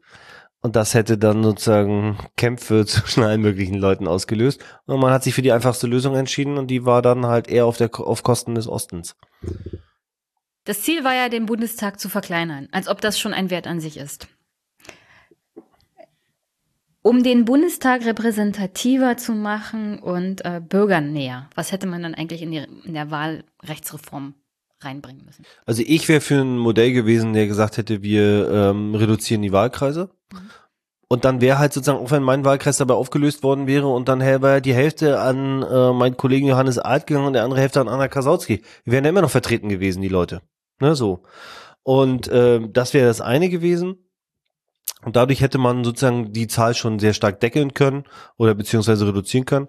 Und ähm, das andere wäre, eigentlich bräuchten wir einen Flächenfaktor, meiner Meinung nach. Also es gibt ja so, ich weiß nicht, wer sich jetzt in den Feinschmeckereien auskennt, aber äh, ich glaube, es ist so, äh, ab 15 Prozent Abweichung ähm, kann was verändert werden, ab 25 muss. So, zum, zum Regeldurchschnitt so. Und warum sagt man nicht, hey, die großen Wahlkreise, die eh schon Flächenfaktor haben, die können halt bis zu 25 Prozent und die flächigeren, kleineren, die machen halt bei 15 den Schnitt. So, dass man Flächenfaktor einbaut. Ich glaube, so hätte man viel machen können, vor allen Dingen, weil am Ende durchs Verhältniswahlrecht, also ich bin total der Fan von unserem aktuellen Wahlrecht, dieses personalisierte Verhältniswahlrecht, gewährleistet Repräsentanz regional und gewährleistet das One-Man oder One-Woman, One-Vote, finde ich auch wichtig. Und das hätte man zusammenbringen können, dann wäre der Bundestag reduziert worden auf, keine Ahnung, wären es halt 660 oder was. Ja, so und Da das wären wir auch nicht von gestorben. Da wären wir auch nicht von gestorben, wäre eine gewisse Reduzierung gewesen, weil na klar kannst du jetzt nicht bei 1000 Abgeordneten, wird langsam echt schwer, also sind wir ja noch gar nicht, aber ne, das geht ja um diese Mechanismen. Also ich glaube, man hätte klügere Lösungen finden können.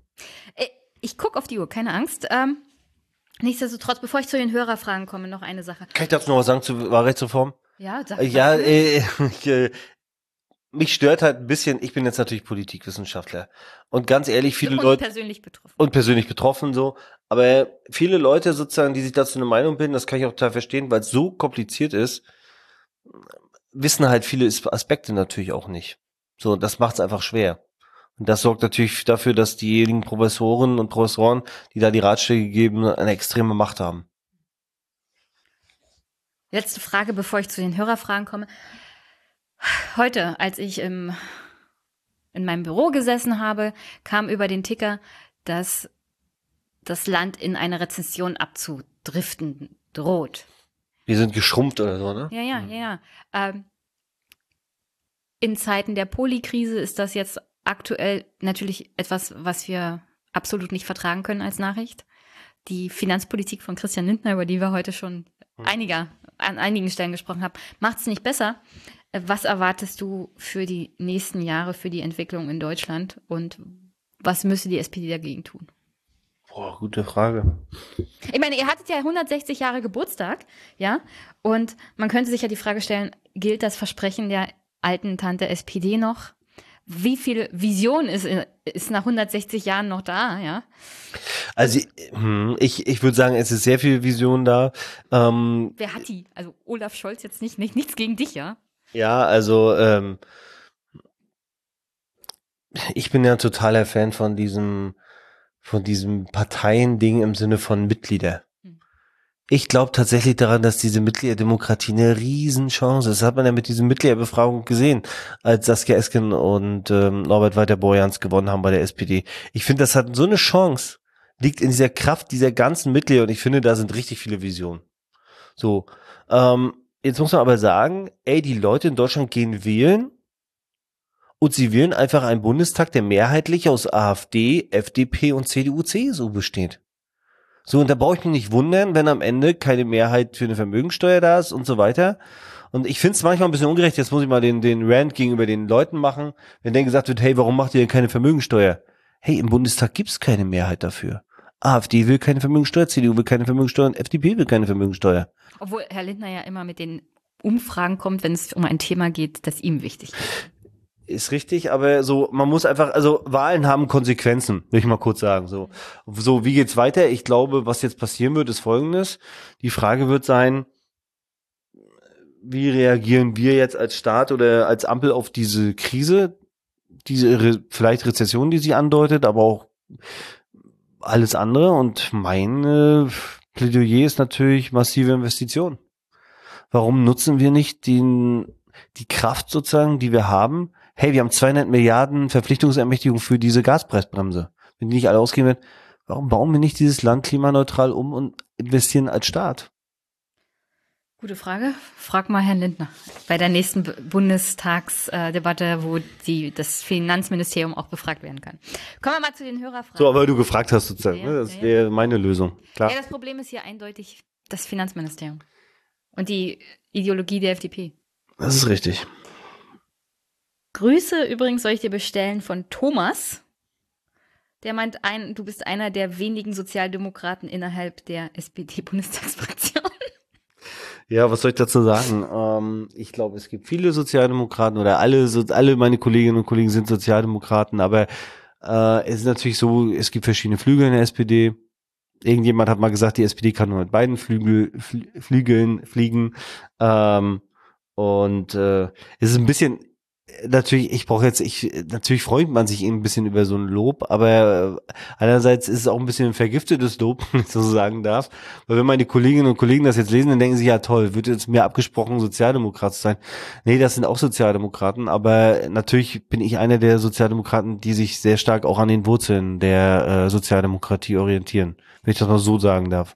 Henrik Hupe, würdest du es wieder tun, also in den Bundestag gehen? Jetzt muss ich dazu sagen, ich habe die Fragen schon vorher, ich war, Ja, ja, lese ja bei, ich lese ja bei Twitter mit. Ähm, also im Endeffekt ist es ja so, was konnte man erreichen bisher? So und ähm, es ist schon so, dass ich sag mal so, die Fahrerinnen und Fahrer des Fahrdienstes haben einen Tarifvertrag, wir haben die Sprachkitas gerettet, äh, es konnten einige Dinge erreicht werden und so. Insofern würde ich sagen, es war die richtige Entscheidung, es zu tun. Ich bin mir nicht ganz sicher, ob das seine Frage ist. so, aber äh, also ich bin froh, dass ich angetreten bin, dass wir Amtor schlagen konnten und das über das, was bis jetzt erreicht worden ist. So. Aber es ist nicht vergnügungssteuerpflichtig. Klar. Wladislav Andruschow. Warum wurde die Grundmandatsklausel zur nächsten Bundestagswahl gestrichen, obwohl man möglicherweise in Karlsruhe scheitert, statt eines reinen Verhältniswahlrechts wie in den Niederlanden mit 3%-Klausel? Also da geht es nochmal Richtung Wahlrechtsreform. Mhm. Und seine zweite Frage ist dann, wann kommt endlich das Gesetz zum legislativen Fußabdruck? Okay, zwei Fragen, äh, wichtige Fragen. Also die Grundmandatsklausel ist gefallen, weil ähm, also durch das neue Wahlrecht werden die Direktmandate ja extrem entwertet. So. Und die Grundmandatsklausel sagt ja, wenn du drei Direktmandate hast, ziehst du mit deiner ganzen, äh, mit deinem ganzen Prozentzahl ein. So. Und das wäre systemwidrig gewesen laut irgendwelchen Professorinnen und nee, es waren Professoren, Entschuldigung, es waren keine Professorinnen. Ähm, und ähm, deswegen hat man gesagt, die Grundmann und das wäre ein Angriffspunkt der äh, der CDU gewesen bei der bei dem Verfassungsgericht. Deswegen hat man gesagt, hey, macht man die Grundmandatsklausel auch weg. Das ist die offizielle Begründung. Dass es der CSU nicht schmeckt, dass die Linke vielleicht dadurch aus dem Bundestag kegelt. Ich weiß jetzt nicht, also mir gegenüber wurde das jedenfalls nicht argumentiert, dass das der Grund für den Wegfall der Grundmandatsklausel ist. So, ob man jetzt die 5%-Hürde auf eine 3%-Hürde senkt, Also nur weiß- mit vollständig re repräsentativem Wahlrecht sozusagen und dann absenken auf 3%. hm, Also du hättest nicht mehr diesen Mi- Mix, sondern du hättest nur noch das Verhältniswahlrecht. Ja, ich bin mir da nicht sicher, weil viele Leute ja sagen, eine geringere, äh, das bringt mehr, weil einfach mehr Stimmen auch repräsentiert werden, spricht einiges für. In mir sind zwei Herzen. Einerseits mehr Repräsentation, mehr demokratisches sozusagen Action. Andererseits bin ich auch Historiker. So, und diese 5% Mandatsklausel, erinnern wir uns an die Weimarer Republik und so weiter. Ja, Aber damit macht man ja auch vielen Leuten Angst. Wir sind ja nicht mehr in Weimarer Verhältnissen. Naja, tut mir leid, wenn ich mir Thüringen und äh, teilweise die Umfragen angucke, dann bin ich mir nicht so sicher, äh, äh, wie stabil unsere Demokratie ist. Das könnte aber auch, also da, da ist ja dann auch wieder dieses, dieses Henne-Ei-Frage. Was war zuerst da? Mangelnde Repräsentation, mangelndes Kümmern um die Probleme der Bürgerinnen und Bürger und mangelndes Mitnehmen. Und hat die AfD das nicht einfach nur aufgegriffen und für sich äh, populistisch, in dem Fall Passpopulismus, ähm, ausgenutzt? Auf jeden Fall. Aber die große Frage ist ja, die dahinter steht, wie stabil ist unsere Demokratie und brauchen wir die 5%-Hürde, um, der, um die Stabilität der Demokratie zu gewährleisten? Und ich würde sagen, ist eine Diskussionsfrage, ob nicht wir diese 5%-Hürde brauchen. Aber ist Stabilität schon ein Wert an sich oder ist es nicht wichtig, dafür zu sorgen, dass Menschen in der Demokratie auch repräsentiert werden? Ich glaube, darüber könnten wir sicherlich noch eine Stunde extra. Darüber können wir eine Stunde machen wir auch noch mal. Ja, genau. Äh, letzte Frage. Äh, so, Entschuldigung, mit dem legislativen Fußabdruck. Ah ja, stimmt ja. Also, ähm, Tut mir leid. das Ganze, äh, ich kann mir gut vorstellen, dass es dieses Jahr noch äh, kommt. Ähm, aber ich, also es gibt eine Arbeitsgruppe, die daran arbeitet. Das leider ist es so, ihr wisst, ich interessiere mich sehr stark dafür äh, und äh, setze mich auch dafür ein. Aber leider sozusagen liegt, bin ich nicht zuständig für das Thema. Ähm, aber ähm, wenn du den Tweet machst, wo du diesen Podcast veröffentlichst, dann kann ich vielleicht noch mehr sagen, wann es genau kommt. Aber es soll kommen, es finden Verhandlungen statt und es könnte sein, dass es noch dieses Jahr kommt. Also, es wird noch verhandelt in der Ampel, noch nicht zu viel Streit. Apropos Ampel. Hält die bis 2025? Ich glaube, das hängt von Lindner ab, ob was er will und was die FDP äh, davon hat. Ich würde es natürlich gut finden, wenn sie hält, aber ähm, ja, Das war alles ein bisschen deprimierend. Hast du trotzdem noch eine positive Botschaft für die Hörerinnen und Hörer? Also mein Eindruck ist, ähm, man kann viel erreichen, wenn man sich äh, zusammentut, wenn man die richtigen Wege findet und ähm, zum Beispiel diese Sprachkitas Retten-Geschichte, dass die die dachten sozusagen, sie stehen vor dem Aus, aber sind jetzt fast überall gerettet worden. Also ich habe so, mein Problem ist, ich habe so kleine Erfolgserlebnisse, wo ich sage, hey, es funktioniert. So und äh, natürlich ist es so, das dürfen wir auch nicht vergessen, Staatsangehörigkeitsrecht. Wir machen jetzt zum Beispiel Erleichterung für Leute, die hier sind, sich ehrenamtlich engagieren, arbeiten, dass sie die deutsche Staatsbürgerschaft bekommen. Also die Ampel tut auch einiges Gute. So plus, hey, es ist halt auch ein Krieg da draußen und ehrlich gesagt bin ich froh. Das ist immer mein Standardspruch, aber ich, ich sehe das so ich bin ganz froh, dass Olaf Scholz sozusagen uns durch diesen Krieg jetzt gerade irgendwie führt. Stellt euch mal vor, das wäre Laschet. Oder ich weiß, du bist ja auch Baerbock-Kritikerin oder so. Stell dir vor, es wäre Annalena Baerbock geworden. So. Nee, das will ich mir lieber nicht vorstellen. so aber weißt du, was ich meine? Sozusagen, also ich. Es könnte schlimmer sein. Ja, ja. Oh, sagen, ja. Ist das, Ja. ist das eine gute Unser, unser, Kanzler? unser altes Motto äh, als SPD, äh, wir verhindern, dass es noch schlimmer wird. Also, oder, oder, oder überlegt mal, es würde Jamaika geben. Meint ihr, das wäre sozialer? Weiß ich nicht. Ne? So. Also ich, ich bin ich bin ja in einer in einem Bundesland mit SPD, CDU und Grünen. Ich glaube, das ist Jamaika. nee, nee, nee. Jamaika ist CDU, FDP und Grüne. Ach so, okay. okay. Das, was du sagst, glaube ich, Ich Kenia. Kenia. Genau, ich verwechsel immer diese ganzen Farben. Mhm. Ich bin in Geo durchgefallen. Nein, also es gäbe ja, gab ja die Möglichkeit zwischen Ampel und zwischen Jamaika. So, und die andere Lösung wäre gewesen, dass Armin Laschet ein Bündnis von FDP und Grünen führt. Und da brauchen wir uns keine Illusion machen, da hätte überhaupt keiner über das Soziale geredet. Außer vielleicht die Grünen ein bisschen und dann hätten sie gesagt, naja, hm, aber wie viel CO2 sparen wir damit ein? Ja, also es gibt immer ein Feigenblatt bei den Grünen. Ich bin besonders kritisch bei den Grünen, vor allem weil ich halt der Meinung bin, sie bringen das Soziale immer gerne, weil sie sich als progressiv verkaufen wollen, aber wenn es wirklich hart auf hart kommt, dann verstehen sie das Problem nicht. Deswegen mag ich ja die SPD im Kern ja auch mehr. Ja, es ist ja, es ist ja so, die Grünen haben ja echt ein Ostproblem. Ne? Muss man auch sagen, wir beide sind ja auch aus dem Osten. Ähm, Ich verstehe das Problem der Grünen im Osten. so, ähm, die sind ja wirklich extrem unbeliebt. So. Und natürlich ist es so, das ist auch meine Erfahrung mit den Grünen, bei denen schlagen halt zwei Herzen äh, in der Brust und das eine ist sozusagen äh, sozial und das andere ist äh, ökologisch, Klima. So, aber das äh, fürs Klima schlägt halt mehr als das fürs Soziale. Und das Soziale ist eher, also das Klima ist eher das Herz und Sozial ist der Kopf. Also es ist eher so im Kopf. Ne, so. Und bei der SPD ist es halt genau andersrum. So kann man ihn auch, kann man uns auch vorwerfen, aber bei uns schlägt halt schon das Soziale immer noch ein bisschen höher.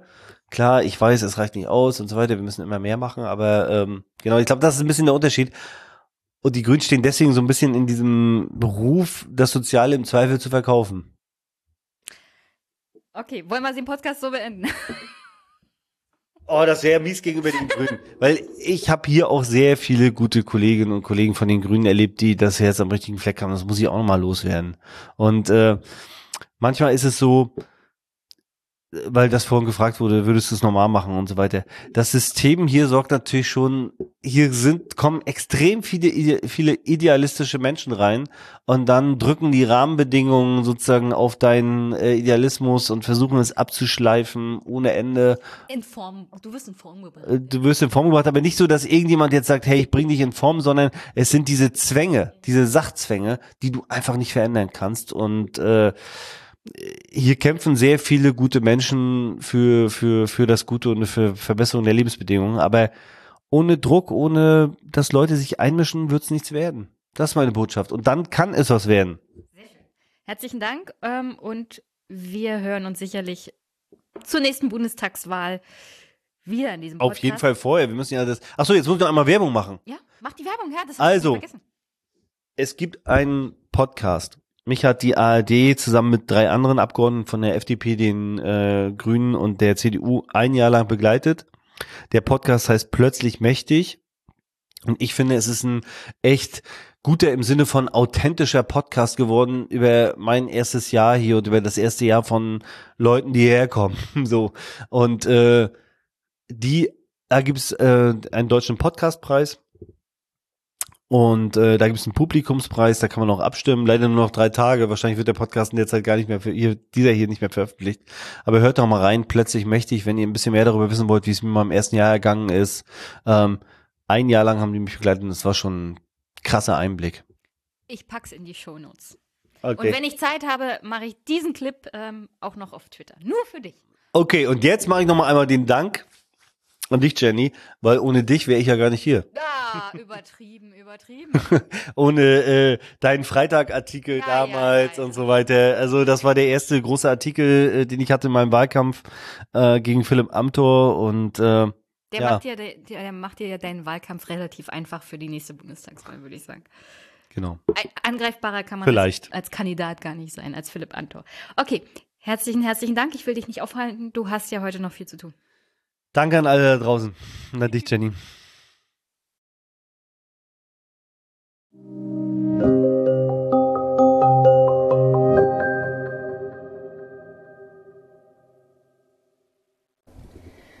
Okay. Ich glaube, heute ist der 10.000. Tag der, Leipziger Buchmesse. Es fühlt sich jedenfalls so an. Äh, Menschen über Menschen über Menschen. Aber dafür habe ich mich mit meinem Gast in einen Raum in der Messe zurückgezogen in Leipzig, um ein ruhiges Gespräch zu führen. Und da läuft gerade jemand mit Geschirr vorbei.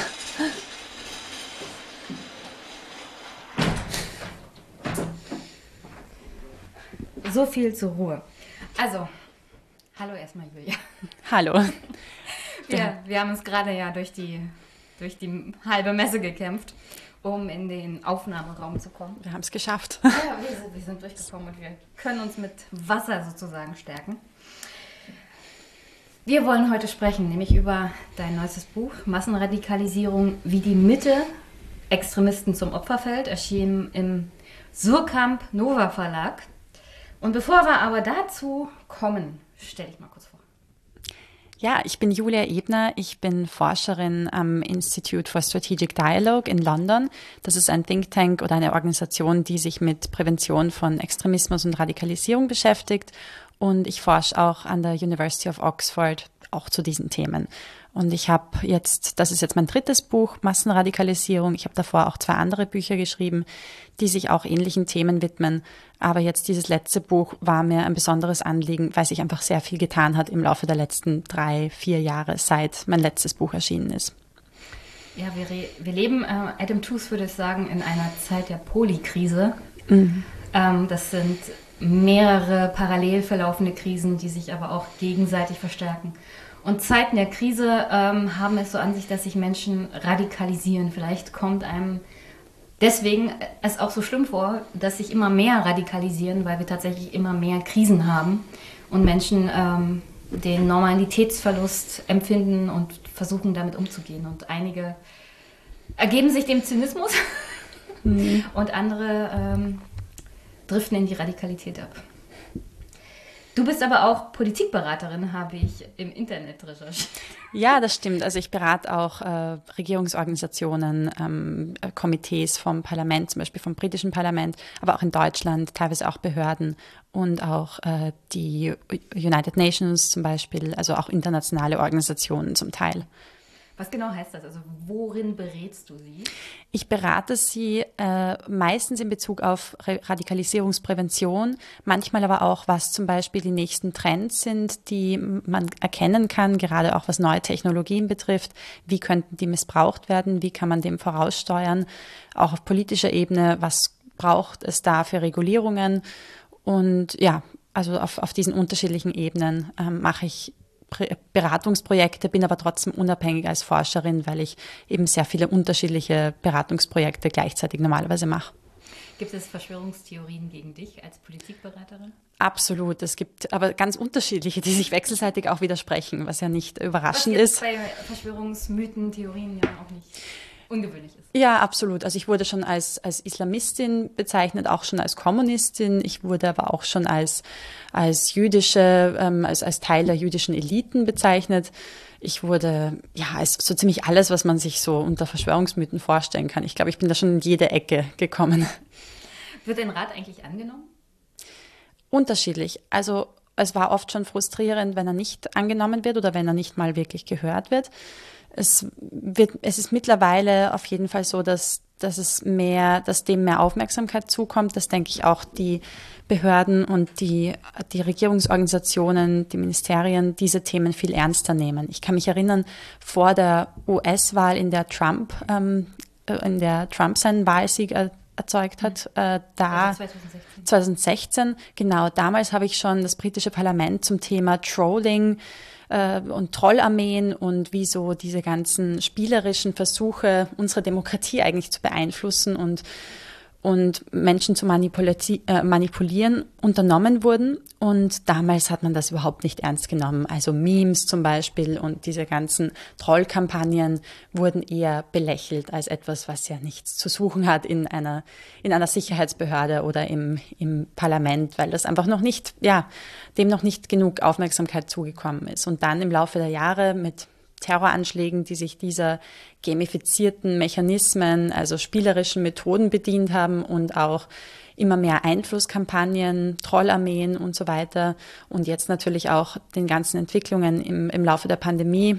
Seither wird das auf jeden Fall dem viel mehr Aufmerksamkeit geschenkt und es wird viel ernster genommen. Wir haben ja 2024 die nächste US-Wahl. Und es besteht ja die große Wahrscheinlichkeit, dass die nächsten großen Trends, auch was Manipulation oder generell Verschwörungsmythen oder auch die neue Rechte angeht, wie sie sich zum Beispiel organisiert, formiert, ähm, da sozusagen erste Experimente gewagt werden, weil die US-Wahlen sind ein großer Experimentierbereich. Hast du aktuell irgendwas im Blick, was zum Beispiel auf irgendwelche Trends hindeutet, wie zum Beispiel auch Internet, soziale Medien ausgenutzt werden können? Trump äh, ist ja seit Elon Musk Twitter gehört, ähm, sicherlich demnächst auch wieder auf Twitter aktiv.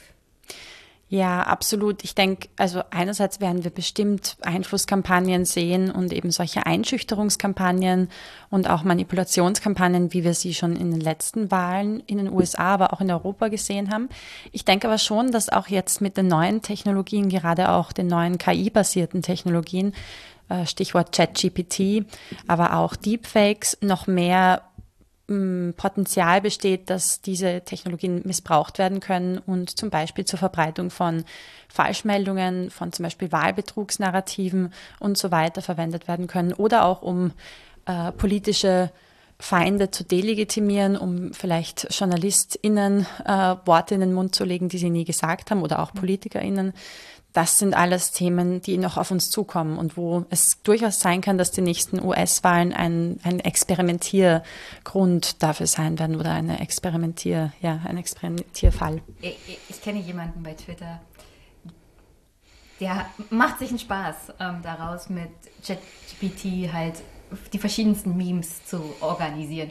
Und er hat das mit diesen ähm, Politikern Worte in den Mund zu legen über ChatGPT schon ausprobiert. Und teilweise hörte es sich nicht ähm, wie der Politiker an, aber teilweise war es erschreckend, wie sehr es dieser Person ähnelte. Das, also die Sache ist bei dieser künstlichen Intelligenz, je mehr man ihn oder sie mit den Informationen über die Stimme sozusagen des Politikers füttert, umso mehr kann sie ihn nachahmen. Oder sie. Ja.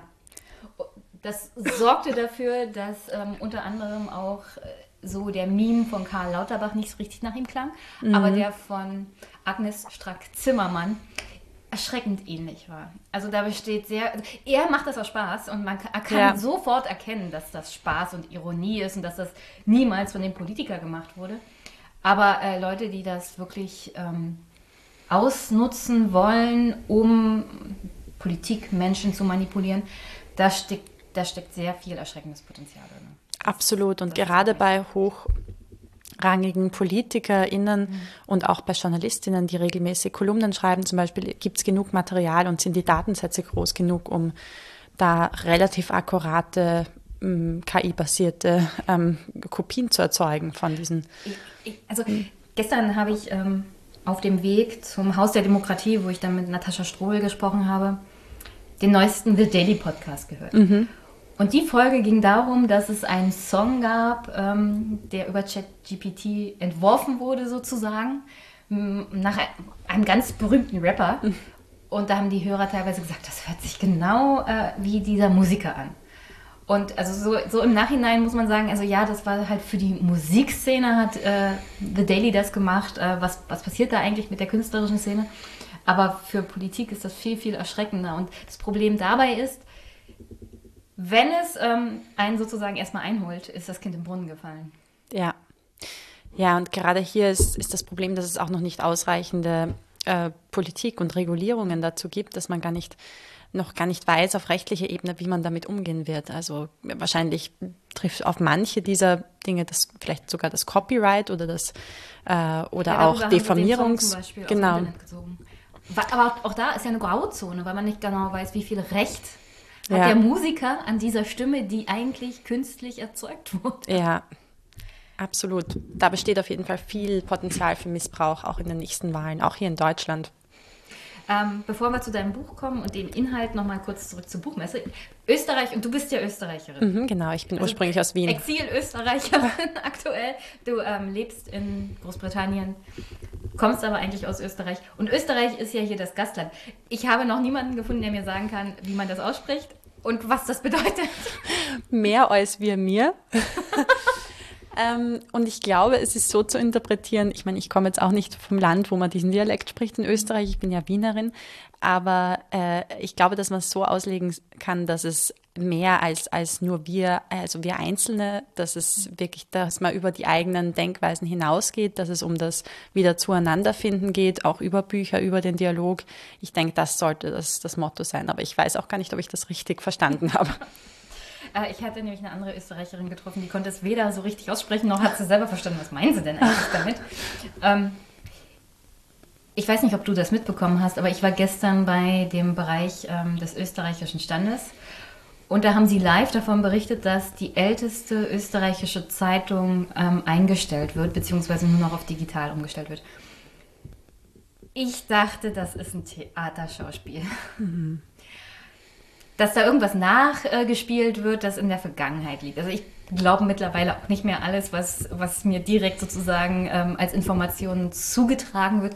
Ich habe heute erst festgestellt, dass das tatsächlich real ist. Und dann kommen vielleicht zwei Fragen auf, nämlich wie wenig Vertrauen haben wir eigentlich, also das ist natürlich für mich jetzt ein persönliches Problem, aber auch so mhm. generell betrifft es ja die, die Gesellschaft, wie viel Vertrauen haben wir überhaupt noch in Berichterstattung, weil das war eigentlich ein Radiobericht. Und auf der anderen Seite, ähm, wie kann es sein, dass eine älteste Zeitung der Welt eingestellt wird in Österreich unter einer Koalition zum Beispiel mit den Grünen? Und das ist ja ein herber Schlag, gerade für die Österreicher, weil der Boulevard ist ja, hm, sagen wir es mal so, nicht gerade dem Journalismus verpflichtet. Ja, ja, also zur ersten Frage, ich, ich denke auch, dass, es, dass, es, dass das Vertrauen in die Medien ähm, ganz tiefe Einschläge oder ganz, ganz stark gestört ist im Moment. Dass es wirklich ein, ein wachsendes Misstrauen in die etablierten Medien, in die traditionellen Medien gibt und immer mehr, und das sehen wir auch, das habe ich auch in meinem Buch gezeigt, immer mehr so alternative Informationsökosysteme gibt. Was ja ursprünglich eigentlich auch die Idee war vom Internet, diese Utopie, dass das Wissen demokratisiert wird, dass es sogenannte Citizen Journalists gibt oder BürgerjournalistInnen, ähm, die dann die Informationen an, an, an die Welt, in die Welt hinaustragen und wo es keine klaren Interessen mehr dahinter gibt. Aber leider gibt es diese Interessen dadurch noch viel mehr und es ist noch viel mehr geprägt durch die eigenen Wahrnehmungen und durch die eigenen Perspektiven. Und es gibt eigentlich keine Qualitätsstandards mehr sehr oft. Und das ist, denke ich, schon ein, ein riesiges Problem, dass es nicht nur die Verbreitung von oder Demokratisierung von Wissen und von Informationen bewirkt hat, sondern auch von Verschwörungsmythen und von Desinformationen. Und ähm, das, das steht natürlich in engem Zusammenhang mit der zweiten Frage, wie kann es sein, dass, dass die älteste Zeitung eingestellt wird? Ich denke, die Zeitungen haben ein enormes und generell die, die etablierten Medien äh, sind einem enormen Druck ausgesetzt. Und das, das merkt man auch daran, dass, dass sie weniger große Budgets haben, dass selbst zum Beispiel auch, und das ist hier hochaktuell jetzt bei der Buchmesse, weniger Platz bleibt für Rezensionen, für äh, Kulturinhalte und so weiter, weil ich sie. Hab, ich habe mitbekommen, ich bin ja ähm, auch öfters mal auf der Frankfurter Buchmesse. Es gibt mhm. hier reichlich wenig Veranstaltungen, Diskussionen. Also im Vergleich zu Frankfurt halt. Es gibt auch hier weniger Aussteller, weil sie sich gedacht haben, äh, es lohnt sich ja nicht. Ja. Muss ich sagen, also die Buchmesse ist gut besucht. Also gut. Ja. Sehr gut. Ähm, das haben wir ja mitbekommen. Auf jeden Fall. Und ähm, die Stände haben so viele Bücher verkauft wie überhaupt äh, in den letzten Jahren vor Corona nicht. Also ähm, herzlichen Dank an das Publikum der Buchmesse, ja. die also mit den Füßen abgestimmt haben und gezeigt haben, na vielleicht ist das Buch doch noch zu retten. Ja, auf jeden Fall. Aber es ist, es ist auf jeden Fall die Zeitungen, vor allem die ja. Printmedien, da ist schon, da merkt man, dass, dass da eine große Krise des Journalismus auch äh, schon da ist und wahrscheinlich in der Zukunft eventuell noch mehr ähm, noch mehr verstärkt werden wird, auch die, durch die neuesten Technologien. Ja, auch da muss man ja sagen, sind wir zurück bei ChatGPT, mhm. wo die Gefahr besteht, dass demnächst halt ähm, Artikel von dieser KI geschrieben werden und man gar keinen realen Journalismus mehr braucht. Aber auch da, so grundsätzlich ähm, habe ich das Gefühl, ich muss, also gegenüber auch den etablierten Medien immer mal ein bisschen kritisch hinterfragen weil ähm, nicht aus Absicht oder so, aber es fehlt manchmal vielleicht auch die Zeit, um ordentlich zu recherchieren. Also manchmal schleichen sich so Fehler ein, wo man denkt, das hätte doch nicht sein müssen. Hätte da mal wenigstens noch fünf Minuten mehr Zeit investiert. Weil jeder Fehler, auch bei etablierten Medien, sorgt natürlich für einen großes, äh, großen Vertrauensverlust. Und ähm, ich als Leser und Abnehmer habe dann das Gefühl, ich muss hinterher recherchieren. Also Ja. da kann ich es auch mir selber beibringen. Und ähm, ich habe die Zeit und das Geld dazu, aber die meisten normalen Leute, die Medien konsumieren, haben das halt nicht. Und dann denken sie sich, ja, wozu brauche ich das Schundblatt jetzt noch? Ja, das stimmt auf jeden Fall und es zeigen auch Studien, dass sobald sich äh, eine Falschinformation oder eine Falschmeldung verbreitet hat, dass es enorm schwer ist, das wieder rückgängig zu machen, weil es eben dann schon in den Köpfen sich festgelegt hat und dann Ja, es man- bringen man kennt ja den- Faktenchecks, ja. Man kennt ja den Spruch, äh, eine Lüge ist einmal um die Welt, ehe sich die Wahrheit die Schuhe angezogen Ja, genau, ja, Das ist leider äh, in Zeiten des Internets noch viel schlimmer. ja. Hattest du denn Zeit, als sozusagen Besucherin hier irgendein schönes Buch zu finden oder so? Noch nicht, aber ich hoffe, dass ich morgen noch Zeit finde. Morgen habe ich tatsächlich ein paar mehr Zeitfenster und die ich auch für mich selbst nutzen möchte und wo ich ein bisschen herum, einfach nur herumspazieren möchte. Hast du irgendein Buch oder eine Autorin aktuell im Kopf, die du sozusagen empfehlen könntest? Ähm, ja, ich lese gerade eine Frage der Chemie. Das ist natürlich jetzt ein Roman, aber nach wie vor hochaktuell. Äh, der hat auch diverse Preise gewonnen, ursprünglich ja auf Englisch. Ähm, von Bonnie Garmis, glaube ich, heißt sie. Und hochaktuell, weil es noch immer feministische Themen ähm, betrifft, die auch heute relevant sind. Das spielt zwar in den 60er Jahren und geht um eine Forscherin und ich konnte mich sehr stark identifizieren mit manchen der Themen, die hier, die hier im Buch verarbeitet werden, die eben auch heute noch als, als Frau in dieser sehr männerdominierten Welt, in der akademischen Welt, in der Forschungswelt und auch in der, ehrlich gesagt, auch im, im Sicherheitsbereich, also gerade Terrorprävention, Terrorbekämpfung sind sehr männerdominierte Bereiche, die hier mir auch noch manchmal begegnen. Ich hatte vorgestern ein Gespräch mit einer Steuerfahnderin, die hat auch gesagt, also bei ihr auch 80 Prozent Kollegen. Ja, Ich bin in der normalen Verwaltung, das sind 80 Prozent Kolleginnen. Umso ähm, zeitintensiver der Job ist, umso wahrscheinlicher ist, dass da keine Frau ist. Und das hängt dann natürlich, kommt ein ganzer Rattenschwarz hinterher, hängt hauptsächlich damit zusammen, dass man keine kostenlose Kinderbetreuung irgendwie in der Bundesrepublik aktuell hat. Und äh, Frauen alleine aus diesen praktischen Gründen es unmöglich ist, diese ganzen Jobs anzunehmen, selbst wenn sie es könnten. Ja. ja, Und das ist ähm, ein Armutszeugnis für eine so reiche Republik, aber über Christian Lindner reden wir lieber an der Stelle nicht. Das Buch handelt ja unter anderem davon, dass du in verschiedenen rechtsextremen und auch ähm, verschwörungsmythischen Gruppen undercover recherchiert hast. Und für mich, ähm, also meine erste Frage wäre eher so, wie kommst du in deine Rolle rein? Also wie erfindest du auch diese Rollen? Und ähm, bist du da schon mal rausgefallen? Und hat man dich dabei ertappt? Ja, auf jeden Fall. Ich bin schon öfter aufgeflogen in meiner Identität. Ich rutsche in die Rollen hinein, indem ich mir schon meistens Wochen oder Monate lang über zuerst die Online-Identitäten aufbaue, das heißt Avatare äh, und Accounts anlege in den unterschiedlichsten sozialen Medien oder auch Alternativmedien und mir dann überlege, was genau ist das eigentlich für eine Person? Wie, scha wie schaut die Vergangenheit, die Gegenwart und die Zukunft dieser Person aus? Was motiviert diese Person? Was gibt es vielleicht für traumatische Erfahrungen in der Vergangenheit, die sie geprägt haben, um eine glaubwürdige Geschichte äh, zu transportieren und um diese Geschichte dann zu verwenden, um in eine Gruppe einzutauchen. Und das habe ich jetzt in unterschiedlichsten extremistischen Gruppen gemacht. Also deswegen müssen die Identitäten da teilweise auch sehr anders aussehen. Wenn ich zum Beispiel einer dschihadistischen Gruppe beitrete, muss, das, muss die Identität ganz anders aussehen als in einer äh, rechtsextremen Gruppe. Selbst bei den rechtsextremen Gruppierungen, ob ich jetzt zu einer Neonazi-Bewegung gehe oder zu einer frauenfeindlichen Gruppierung oder vielleicht zu einer neurechten identitären Bewegung, da sehen diese Identitäten normalerweise leicht anders aus. Und es ist mir schon immer wieder passiert, dass ich dann vor Ort oder online ertappt wurde und dass meine persönliche Identität aufgeflogen ist. Das hat dann sehr oft schon Hasskampagnen nach sich gezogen und hatte auch auf jeden Fall Konsequenzen für mein persönliches Sicherheitsempfinden, weil damit oft dann ja Drohungen und so weiter einhergehen, die, die alles andere sind als, als angenehm. Das das Problem der Sicherheit ja schon angesprochen. Nichtsdestotrotz frage ich nochmal nach. Äh, bist du aktuell unter Polizeischutz oder hab, gibt es irgendwelche äh, direkten auch Morddrohungen oder so, wo, die, wo du dir denkst, da könnte mir was passieren? Ich habe in den letzten Monaten vor allem von der Incel-Community, also von dieser frauenfeindlichen Online-Subkultur, da habe ich immer wieder auch Morddrohungen und, und sexuelle Drohungen bekommen. Ich, es kommt dann meistens so in Wellen, meistens nach Veröffentlichung entweder von, von meinen Büchern oder auch dann größeren äh, Zeitungsartikeln oder, oder Medienbeiträgen aber es, es flaut dann meistens auch wieder ab. Und ich hatte teilweise, wenn es in solchen wirklich äh, schwierigen Phasen war, wo ich viele Drohungen hatte, hatte ich schon auch Polizeischutz, also zum Beispiel bei Veranstaltungen äh, und bei Reisen. Aber grundsätzlich habe ich also nicht permanent, bin ich nicht permanent von Polizei umgeben, zum Glück.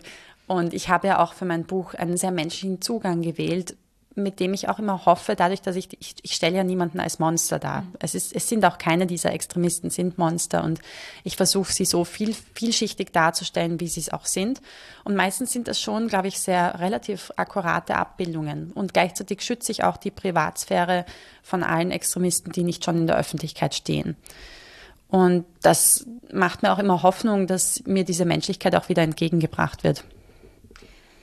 Du berichtest ja nicht nur, dass du undercover digital unterwegs warst, sondern auch im realen Leben sozusagen. Also wie unterscheiden sich zum Beispiel Kommunikation, Treffen auf Plattformen, Foren zu dem Treffen im, naja, re realen Leben? Weil ich, ich stelle mir mal vor, dass ähm, die Anonymität, selbst wenn man seinen richtigen Namen nennt, im Internet, auf Twitter, mehr zu Aggressivität und ähm, das Schlecht an einem Menschen rauslassen einlädt, als wenn man sich tatsächlich irgendwo im Gegenüber trifft.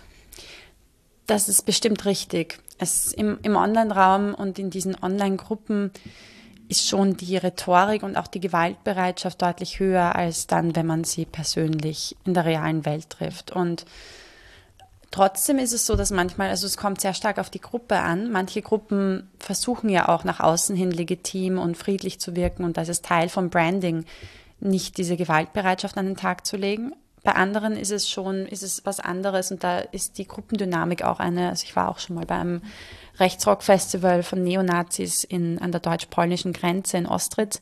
Und da ist das durchaus, Schild genau, das Schild- und Schwert-Festival. Und da ist durchaus auch die Gewaltbereitschaft vor Ort, also oder, oder zumindest die, die Rhetorik ist sehr, sehr aggressiv und ist wirklich zutiefst menschenfeindlich und auch ganz offen antisemitisch und so weiter. Ähm, aber bei anderen Gruppierungen ist es doch anders. Bei Demonstrationen, das ist nochmal so eine eigene Kategorie, weil ich war auch bei vielen, äh, zum Beispiel Querdenker-Demonstrationen oder Veranstaltungen von QAnon-Verschwörungstheoretikern, von radikalen Pro-Putin-Anhängern.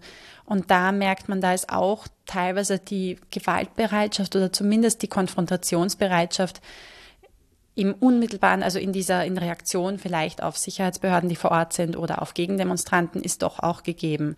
Da denke ich, entsteht einfach auch die Dynamik, dass, dass es hier dieses Aneinanderecken und diese, diese Clashs auch durchaus geben kann. Du berichtest ja auch davon, dass man zum Beispiel rechte Influencer mittlerweile als Phänomen hat und dass man dich als Frau gerne als rechte Influencerin äh, gewinnen wollte welche Rolle spielen eigentlich diese rechten InfluencerInnen und welche Rolle müssen sie sozusagen erfüllen? Also mir geht es da vor allem so thematisch, was, was sollen sie darstellen? Mm.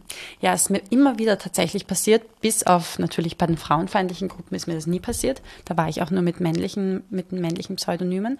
Aber mir ist es sowohl bei der identitären Bewegung passiert, als auch bei zum Beispiel einer Klimawandel-Leugner-Konferenz, bei der ich war dass, ähm, dass diese, die Veranstalter oder die Organisatoren mich gewinnen wollten für Interviews oder so, um ja so eine weibliche Influencerin oder zumindest irgendwie eine, eine Art äh, Impression zu geben oder den Eindruck zu, zu verleihen, dass da auch Frauen in der Bewegung sind, um legitimer zu wirken. Es ist bei vielen ähm, eben ist vor allem das das Interesse, dass sie, dass die Frauen als doch als weniger gewaltvoll wahrnehmen, dass sie Frauen in die vordersten Reihen stellen, auch bei Demos oder bei Online-Kampagnen, um eine höhere, an den Eindruck von einer legitimeren Bewegung zu machen und damit auch eine, eine weitere Masse, eine breitere Masse an Menschen anzuziehen.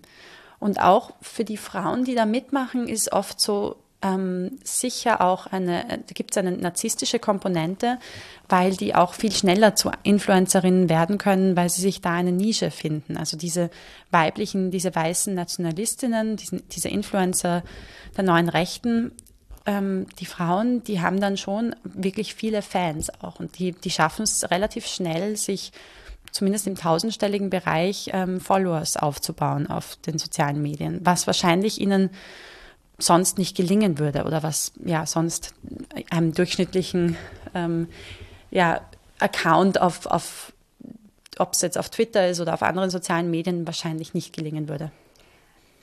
Ich ähm, habe die letzten Tage nochmal diese Doku geguckt, Ibiza. Mhm. Die gibt, also gibt es vier Folgen bei Sky. Und danach habe ich mir den Instagram-Account von Frau Godinus nochmal angeguckt. Ich weiß nicht ganz genau, ob es sozusagen in den Bereich rechte Influencerin treffen würde. Aber was mir aufgefallen ist, dass es geht viel um Kinder und äh, Mobbing und äh, alles hübsche Bilder von den Kindern und ihr. Also muss ich mir das ungefähr so, so vorstellen. Also schützt ja. unsere Kinder. Da, das gab es ganz viel. Sie ähm, postet seit 2021 nichts mehr. Aber ähm, bis dahin war das halt der Inhalt. Schützt, unsere, Kinder. Ja, schützt unsere Kinder, schützt unsere Frauen, ist auf jeden Fall ein, ein Narrativ, das sehr oft vorangetrieben wird. Und zwar in den unterschiedlichsten ähm, ideologischen und sehr oft extremistischen Ecken, die diese, die diese schon fast schon menschenrechtsbasierten Narrative verwenden oder kapern und missbrauchen. Auch Begriffe wie Demokratie, Freiheit, Frauenrechte, all diese Begriffe ähm, werden gekapert, um eigentlich genau das für das Gegenteil zu werben, nämlich für menschenfeindliche, antidemokratische Ideen. Und das hat man auch bemerkt, ja, das hat man in unterschiedlichsten äh, Bereichen gemerkt, dass, das, dass hier dieses Thema schützt unsere Kinder, auch zum Beispiel bei den, bei den äh, Impfstoffen, bei den Impfgegnern in, die, in der Querdenker-Szene wurde das auch sehr oft in den Vordergrund gestellt. So schützt unsere Kinder, und schon damals in der sogenannten Flüchtlings- und Migrationskrise war das auch das, das Narrativ, das wahrscheinlich mitunter am erfolgreichsten war. Wir müssen ja unsere Frauen vor Vergewaltigung schützen, angeblich vor den Migranten-Communities ähm, und unsere, unsere Kinder schützt unsere Kinder vor Pädophilen. Das ist jetzt auch ein Narrativ, das jetzt in Bezug auf die Trans, genau, und auch auf die auf Transrechte und auf die LGBTQ-Community verwendet wird.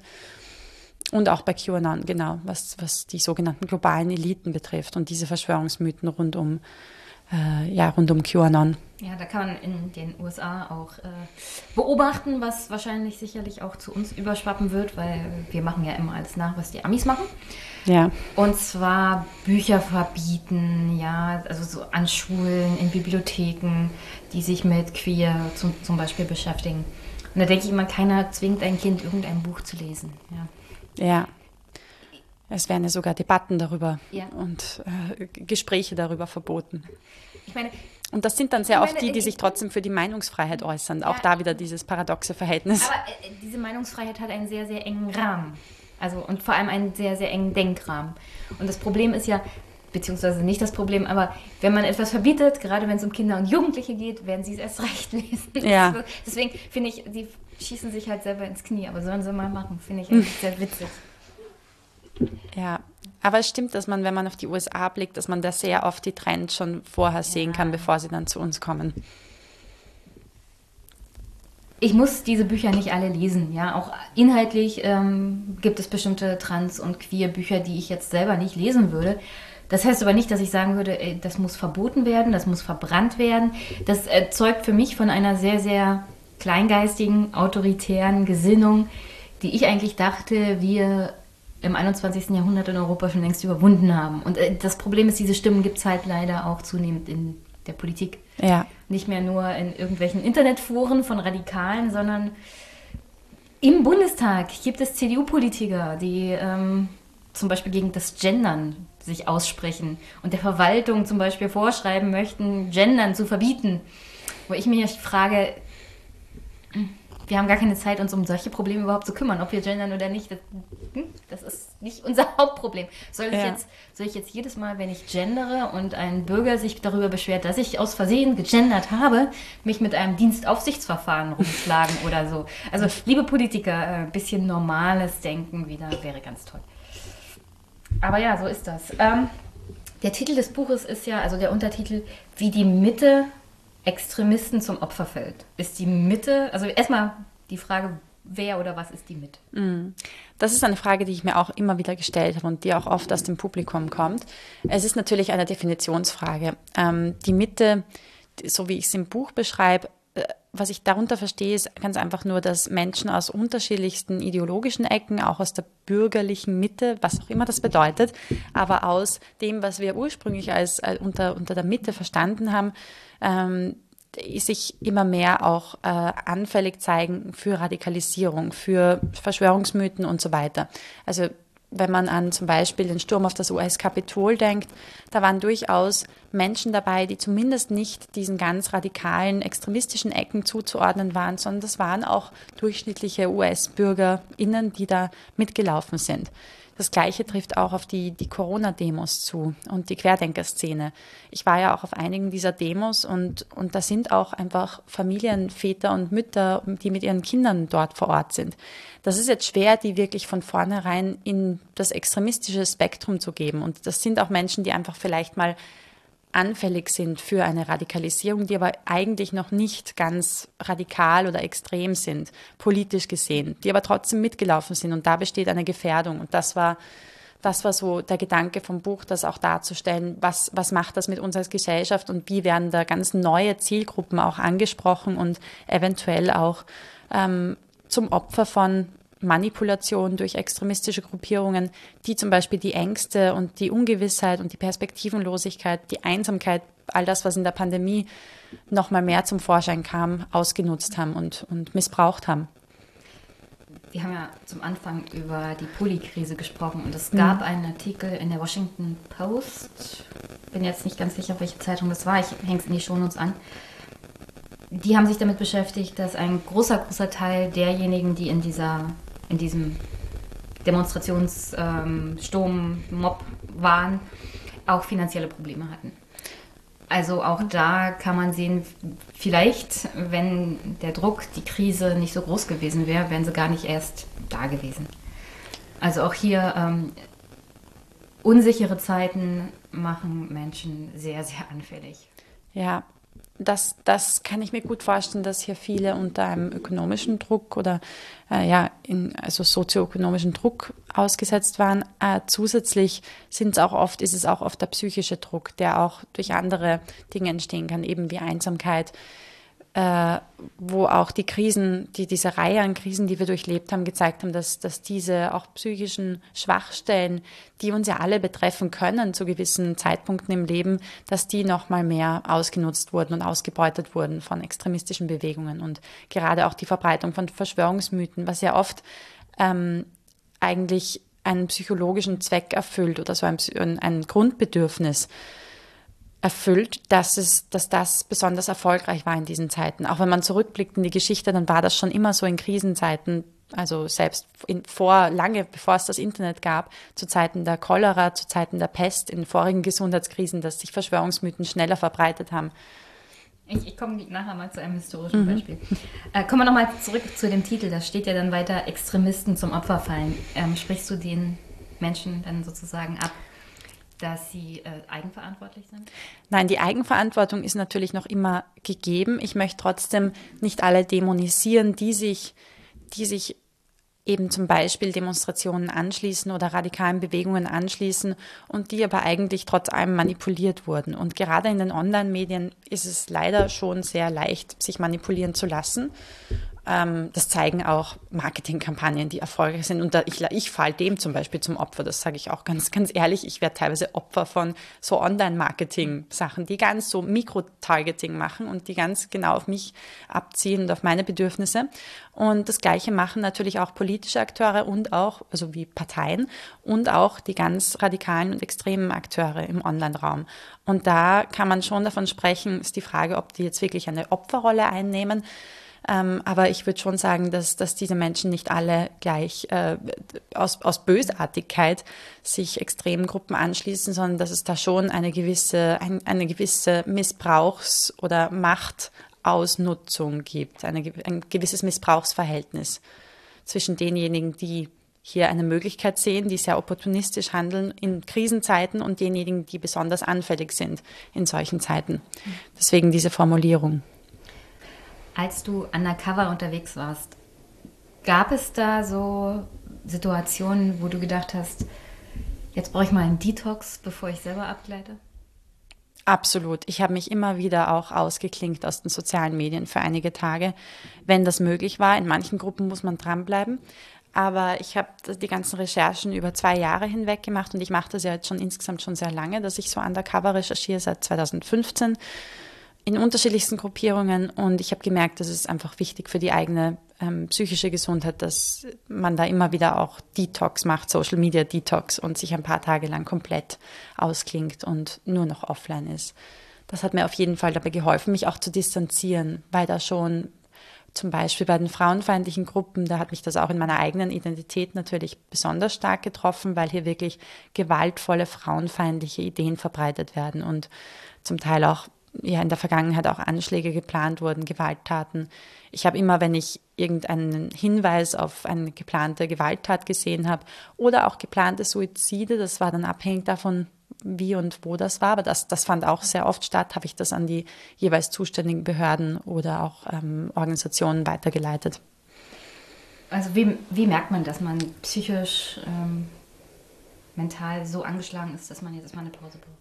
Also es ist fast nicht, man merkt es fast nicht. Und das ist auch die Gefahr, der viele Menschen ausgesetzt sind, die zum Beispiel auch bei den großen Tech-Firmen arbeiten und manuell durch diese Inhalte gehen müssen. Und auch ForscherInnen, JournalistInnen, die vielleicht investigativ äh, recherchieren. Und auch in den Sicherheitsbehörden natürlich Menschen, die dem ständig ausgesetzt sind, dass da so Art chronische Traumaerfahrungen entstehen.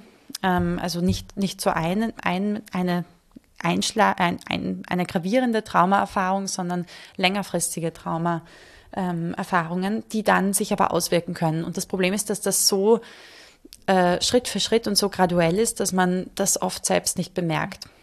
Also es ist ein bisschen so wie mit der Metapher äh, des Froschs, wenn man das Wasser aufdreht äh, und langsam erhitzt, dann bleibt der Frosch drin. Wenn man es jetzt ganz schnell erhitzen wird, wird er wahrscheinlich rausspringen, weil er es bemerken wird.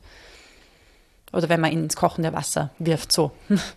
Ähm, du hast ja verschiedene Menschen und Gruppen getroffen. Kannst du irgendwie verallgemeinernd sagen, wie Radikalisierung beginnt? Mm, bei sehr vielen Menschen war eine Parallele und ein Muster, das mir aufgefallen ist, war, dass es eine tiefe Identitätskrise gab. Das kann jetzt zum Beispiel eine Männlichkeit, eine Maskulinitätskrise sein, kann aber auch bei Frauen eine Art Femininitätskrise sein, über die sprechen wir viel weniger oft. Mhm aber auch das gibt es natürlich. Kann auch eine, ja, kann auch eine wirtschaftliche Krise sein, ähm, so wie wir vorher darüber gesprochen haben, sozioökonomische äh, Ängste. Manchmal waren es auch wirklich Ängste, zum Beispiel von einem relativen Abstieg oder eine, ja, eine, eine Verlustangst, die da mitgespielt hat. Und manchmal auch das, äh, der, der Wunsch, irgendwo dazuzugehören, vielleicht ähm, ein, eine bessere Gruppenzugehörigkeit oder was sehr stark dann von, von einem vorher eher einsamen Leben geprägt war. Ich denke jetzt an die Incels, aber auch an Menschen, die sich in den Pandemiezeiten dann solchen extremen Gruppen ähm, angeschlossen haben. Und, und dann wahrscheinlich als letzten Punkt auch noch ein, ein Informationsvakuum oder eine Art Erklärungswunsch äh, nach, nach einfacheren Erklärungen. Gerade auch das jetzt in den Corona-Zeiten für sehr komplexe Zusammenhänge, eine einfach eine einfache, beruhigende Antwort zu finden. Beruhigend. Ich meine, es ist nicht gerade beruhigend, dass die angeblichen Einfach. globalen Eliten äh, Satanisten sind, die das Blut von jungen Kindern zu trinken, um jung zu bleiben, ist jetzt keine beruhigende mal, Antwort. Ich mal an der Stelle, ja. wo du gerade einfache Erklärung gesagt hast, eine Stelle aus deinem Buch vorlesen. Da geht es um ja. die Corona-Pandemie und die Impfung. Und da habe ich einfach nur gesagt, what the fuck? Niemand stirbt ja zu Hause, alle sterben im Krankenhaus. Erregt erläutert uns Marius seine diversen Schilder und Plakate. Sie bringen uns um. Der junge Mann neben mir hört aufmerksam zu. Ich kann beweisen, dass alle in der Royal Family Repti Reptiloide sind, sagt Marius übergangslos im nächsten Satz. Er sagt laut genug, um einige Passanten auf der anderen Straßenseite aufblicken zu lassen. Die Queen, wiederhole ich, unsicher, ob ich ihn nicht richtig verstanden habe. Wie das? Das ist eine lange Geschichte. Marius atmet hörbar aus. Alle bei der Polizei sind Hybride. In Großbritannien sind mehr als 85 Prozent Hybride. Was meinen Sie mit Hybride? Als hätte ich etwas gefragt, das viel zu offensichtlich ist, um einer weiteren Ausführung zu bedürfen, sagt er beiläufig, Sie können unsere Gedanken lesen. Sie nutzen 15 Prozent Ihrer Hirnkapazität, wir aber nur 10. Und was machen? Und wie machen Sie das? Marius schaut in eine leere Wasserflasche. Wir kreuzen, Sie kreuzen sich mit Reptilien. Kennen Sie Nephilim? Was daran ist bitte unkompliziert. Das stimmt, ja. Also es, es geht, es geht noch weiter. Also dann geht es um Göttersöhne und so. Also nichts daran ist irgendwie unkompliziert. Nein, aber es gibt eine klare Schuldzuweisung. Es gibt jemanden, der verantwortlich ist für alles, für positive PCR-Tests, für äh, angebliche Nebenwirkungen der Impfungen, sogar für eventuell sogar für Krebsfälle oder für, für andere ähm, für andere gesundheitliche Probleme, die ja nicht in Zusammenhang stehen mit den Impfungen. Aber es wird für alles, es wird jemandem die Verantwortung gegeben und die Schuld zugesteckt. Und in dem Fall sind es eben die, ja, die Reptiloide oder die globalen Eliten, sogenannten globalen Eliten ähm, und die Royal Family. Aber es stimmt schon, QAnon ist, ist natürlich hochkomplex, wenn man sich da die Grafiken anschaut, wie da angeblich die Zusammenhänge hergestellt werden zwischen äh, der Mondlandung, die nie stattgefunden haben soll, und der, den Hollywood-Eliten, die angeblich alle eben das, das Blut von jungen Kindern zu trinken, um jung zu bleiben, und der Royal Family, die ja Reptiloide sind. Das ist ja auch, das ist ja wirklich schon sehr verrückt und nimmt so eine Komplexität an. Genau, und 9-11, was ja ein Insider-Job gewesen sein soll, da werden auch sehr viele alte Verschwörungsmythen aufgegriffen und dann integriert. Und zum Teil sind diese Verschwörungsmythen ja auch gar nicht so wenig stark verbreitet gewesen davor auch schon. Also sowas wie 9-11, sein Insider-Job gewesen, ist ja ist, ist relativ stark verbreitet und auch zum Beispiel Verschwörungsmythen zum Tod von Princess Diana. Und bei QAnon hat man gemerkt, die haben sehr geschickt diese älteren Verschwörungstheoretiker-Communities, die gar nicht so extremistisch waren notwendigerweise, ähm, aufgegriffen und zum Teil sind dann Menschen aus diesen älteren Verschwörungstheoretiker-Communities dann zu QAnon gegangen und haben sich dann vorgearbeitet von Verschwörungsmythos zum nächsten Verschwörungsmythos. Haben sozusagen die Masse eingesammelt. Ja. Welche Rolle spielen dabei eigentlich soziale Medien und das Internet? Also nur mal so zum Vergleich, es gibt ja historisch gesehen immer mal wieder auch technische Sprünge, zum Beispiel den, äh, die Erfindung des Buchdrucks. Und eine, ein großer Erfolg zu dem Zeitpunkt einer Verschwörungstheorie war, dass Vlad der Fehler in Europa zu einer Art Vampir gemacht wurde. Mhm. Und das wurde ähm, über den Buchdruck praktisch global dann sozusagen zu der Geschichte. Vlad der Fehler, unsterblich, trinkt das Blut von Unschuldigen. Ähm, und das kann man direkt verbinden mit dem Erfolg halt auch des Buchdrucks und der äh, Erfindung des Massenmediums. Mhm.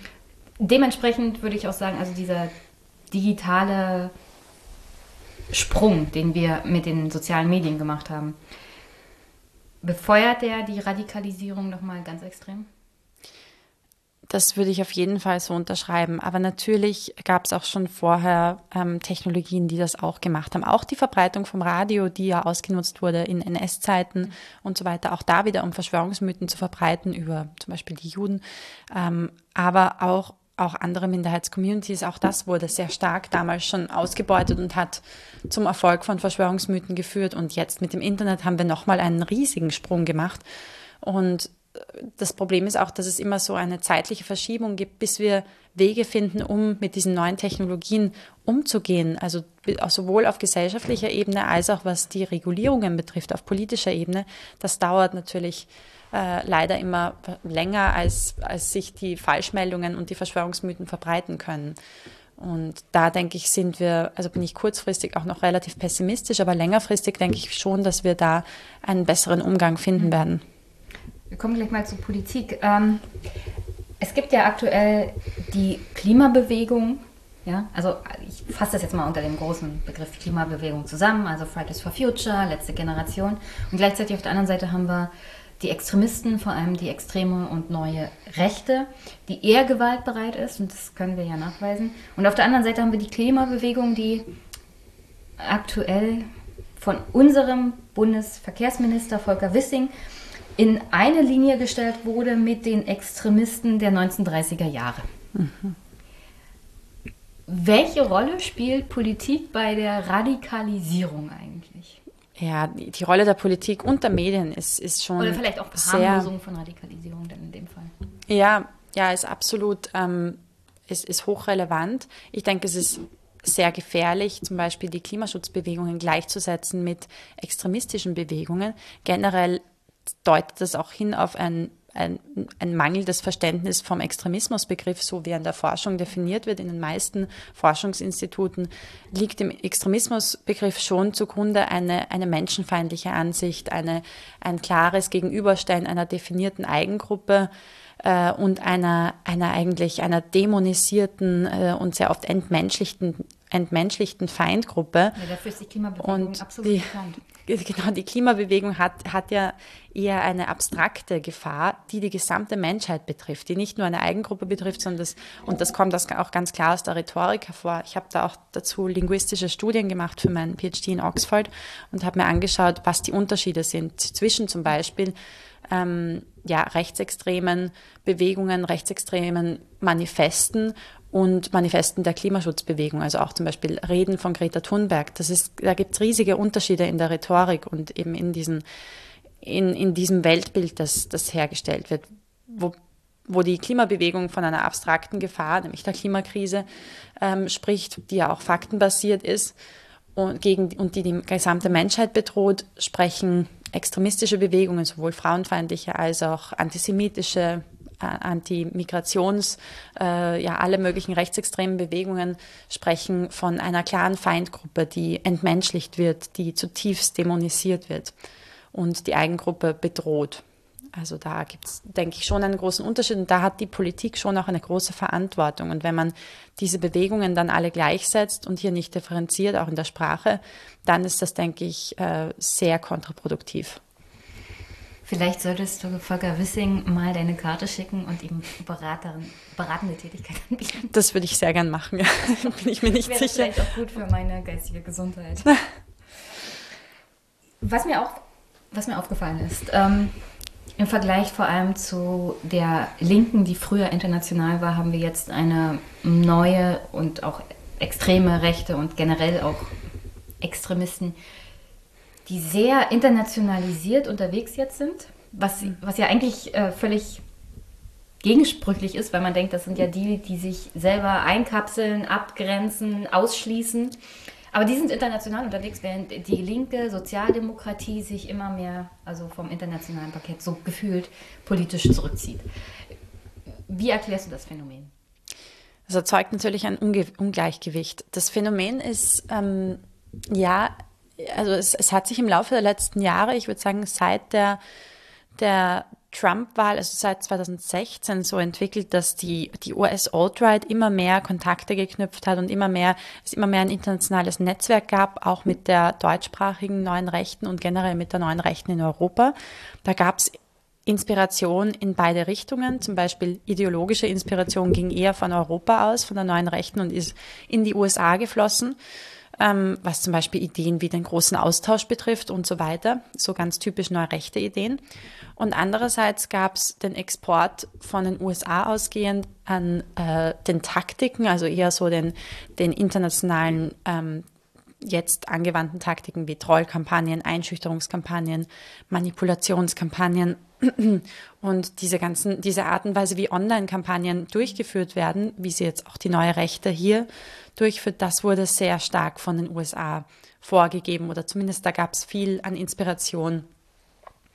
Und ich denke, das hat bewirkt, generell haben die Online-Räume ähm, sehr stark eine, eine Vernetzung bewirkt. Und es war auch, es, es wurde als sehr oft als notwendig gesehen. Ich habe auch Gespräche mitverfolgt der identitären Bewegung. Ich war ja ähm, mit Martin Sellner und vielen leitenden Identitären in einem Airbnb bei einer Strategiebesprechung dabei, wie sie darüber gesprochen haben, wie sie äh, international Netzwerke aufbauen müssen, um eine, einen größeren Einfluss online zu bewirken.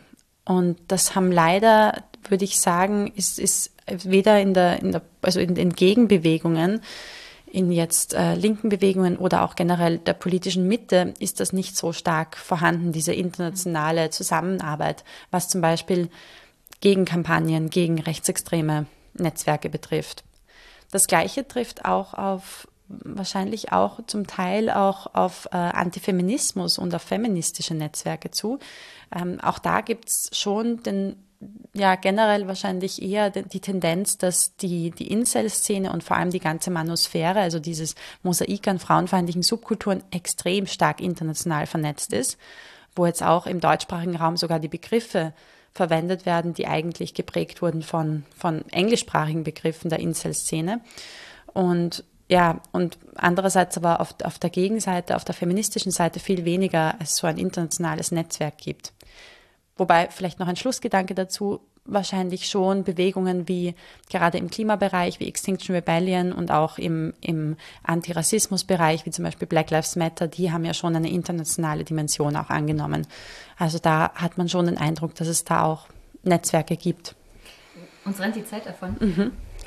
Ich möchte am liebsten noch eine Stunde mit dir reden, aber vielleicht beim nächsten Buch.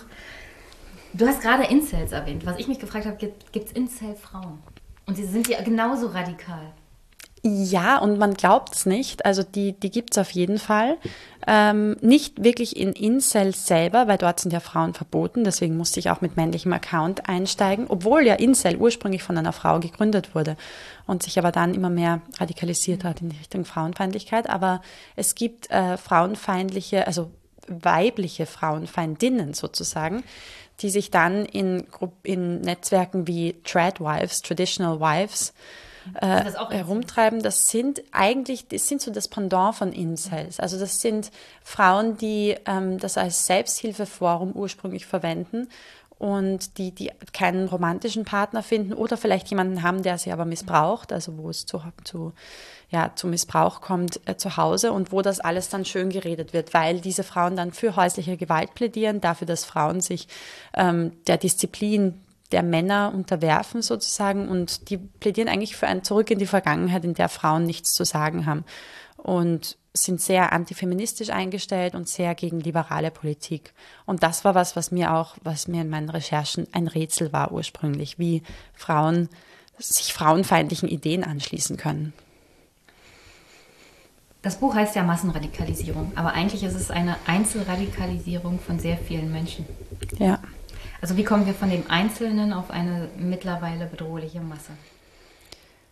Es, dadurch, dass sehr viele Einzelne ähm, von sehr ähnlichen von sehr ähnlichen Grundmotivationen oder Grundängsten und, und Frustrationen betroffen sind, die dann ausgebeutet werden. Also ich denke, und dann sieht man auch, was, was ich als auch Masse ist, natürlich muss definiert werden, aber was ich als Masse bezeichnen würde, sind zum Beispiel die Millionen von Amerikanern, die den Sturm auf das US-Kapitol ideologisch unterstützen, die an Wahlbetrugsnarrative glauben und so weiter. Auch in Deutschland haben Studien gezeigt, dass fünf Prozent, zum Beispiel die, äh, die letzte Studie der Konrad-Adenauer-Stiftung, gezeigt, dass fünf Prozent der Deutschen an reichsbürgernahe Ideologien glauben. Und da gibt es schon gibt's eine Komponente, die wirklich mittlerweile schon Massen der Bevölkerung betrifft, die groß genug sind, um die Politik zu beeinflussen, um die Gesellschaft zu beeinflussen. Und da ist es trotzdem, denke ich, wichtig, den Blick nicht zu verlieren auf den Einzelnen, weil es ja Einzelne sind. Und ich denke, es ist auch wichtig, eben so auf der menschlichen Ebene zu bleiben weil es im Endeffekt sehr menschliche Phänomene sind, die wir hier beobachten. Deswegen, ich bin auch Anthropologin jetzt, also in Oxford studiere ich Anthropologie in meinem Doktorat und das und diesen menschlichen Zugang wähle ich auch deswegen für meine Bücher, weil ich das sehr wichtig finde, auch um Massen von Menschen zu verstehen. Was kann man jetzt ähm, gegen Radikalisierung tun? Wer kann es tun und was würdest du der Politik dabei empfehlen? Also drei Fragen auf hm. einmal. ja. Also das ist eine hochkomplexe Frage oder es sind drei komplexe Fragen. Ich werde mich kurz halten, aber ich denke, es ist wichtig, dass vor allem ähm, die Politik hier eine, eine ganz wichtige Rolle übernimmt, auch ähm, wenn man zurückblickt auf was haben wir gelernt aus dieser Krise, dass man besser versucht zu verstehen, was ähm, was auch auf psychologischer Ebene, natürlich auch auf wirtschaftlicher Ebene, aber auch auf psychologischer Ebene, was sind die Konsequenzen von solchen Krisen und was machen die mit der Bevölkerung und vor allem, welche Bevölkerungssegmente sind am meisten davon betroffen und wie kann man hier vorausschauender agieren und denen bessere Lösungen, Alternativen anbieten, als es Extremisten tun. Das haben wir, glaube ich, in diesen letzten Krisen, in dieser Polikrise leider verabsäumt und auch im Bildungssystem besser zu integrieren, ähm, diese, diese Schnittstelle besser einzubauen von Psychologie und digitalen Kenntnissen, dass wir nicht nur auf, wie erkennt man Falschmeldungen, das ist auch wichtig, dass man das einbringt ins Curriculum, das findet ja auch schon statt, aber dass man auch eingeht auf die psychologischen Dynamiken, die, die Gruppendynamiken in Online-Räumen und so weiter. Was macht das mit uns als, als Mensch? Ähm, und, und wie sind wir vielleicht, wie können wir selbstkritisch auf uns schauen, wenn wir, wenn wir vielleicht anfällig sind für Manipulation oder für, auch für Falschmeldungen und so weiter. Ähm, das denke ich wäre enorm wichtig, nicht nur im schulischen Bereich, sondern auch, also nicht nur für die Digital, Digital Natives, sondern auch für die Digital Migrants, die zum Teil auch stark betroffen sind von, von Verschwörungsmythen und so weiter. Und wir alle, denke ich, könnten auch einen Beitrag leisten, indem wir unsere Rolle als digitale BürgerInnen ernster nehmen, also indem wir auch digitale Zivilcourage an den Tag legen. Es würden die allermeisten von uns eingreifen oder intervenieren, wenn wir einen Übergriff erleben, wenn wir Zeuge, Zeugin eines Übergriffs in den Öffis werden. Viel weniger würden wahrscheinlich äh, einschreiten, wenn sie Zeugin, Zeuge eines Online-Übergriffs werden, wenn sie da und da denke ich, kann man noch sehr viel bewirken oder da gibt es noch sehr viel Raum nach oben, dass man hier auch digitale Zivilcourage zeigt. Und Politik? Politik, ähm, was, was jetzt unmittelbar, denke ich, am, am ganz, am, am dringendsten ist, ist, dass die Politik viel äh, vorausschauender sein sollte, was neue technologische Entwicklungen betrifft, was eben gerade ChatGPT und die KI-Technologien, die jetzt dann auch kommerzialisiert werden, die jetzt im Laufe der nächsten wahrscheinlich 18 Monate die Welt sehr stark verändern können ähm, was da Schutzmechanismen betrifft, die man von vornherein integrieren kann oder wo man Regulierungen schaffen müsste, um damit umzugehen. Ebenso Safe-by-Design-Mechanismen. Es hat fast jeder Drucker heutzutage eine integrierte Schutzfunktion, dass man nicht Geld einfach so drucken kann. Das ist auch, also ist ja hochrelevant und das Gleiche bräuchte man auch für so KI-basierte Technologien oder andere neue Technologien, um einen Missbrauch zu verhindern. Ich habe noch zwei Hörerfragen. Die erste kommt vom Aventurischen Society of Hörnchen. Mhm. Und er oder sie fragt, wie viel spielt moderne Medienkompetenz oder das Fehlen eben dieser in der Thematik deines Buches eine Rolle? Das Fehlen Medien von Medienkompetenz. Mhm. Also eine, eine ganz große. Es ist immer wieder in den Recherchen es ist immer wieder hervorgekommen, dass sehr, sehr viele dieser Interviewpartner und Partnerinnen, mit denen ich mich unterhalten habe, sich eigentlich fast ausschließlich nur noch in, auf Telegram-Kanälen ähm, bewegen. Und Telegram war wirklich, die, die ich befragt habe, Telegram war wirklich, war etwas, was immer wieder gekommen ist. Und die Natürlich, da ist die Frage, ist es eine, eine fehlende Medienkompetenz, die sie dahin geführt hat, oder ist es das sich ausbreitende Misstrauen in die etablierten Medien, das auch bei sehr vielen vorhanden war, aber es ist auch irgendwo eine Wechselwirkung. Also es haben sehr viele dann auch nicht mehr hinterfragt, wenn sie, wenn sie in diesen, ja, in diesen Informationsblasen waren auf Telegram, wo sie auch nichts mehr von außen, wo nichts mehr von außen durchgedrungen ist, wo sie vielleicht einem Influencer oder mehreren Influencern gefolgt sind, und das alles sehr stark personenbasiert war. Also dieses Vertrauen galt nur noch einzelnen Personen und nicht mehr ganzen äh, etablierten Institutionen. Und das, denke ich, ist, ist auch eine riesige, ist, ist ein riesiges Phänomen, das wir auch auf Instagram und auf den ganzen sozialen Medienplattformen beobachten können, dass sehr viel an Vertrauen in die Medien nur noch personenbasiert ist.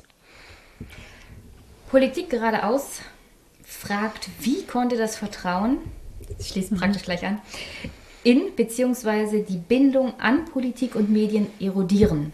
Hashtag Vakuum. Kleines Beispiel. Bis vor wenigen Jahren konnte ich mich mit nahezu jedem Menschen aus dem Familien- und Bekanntenkreis über Politik unterhalten.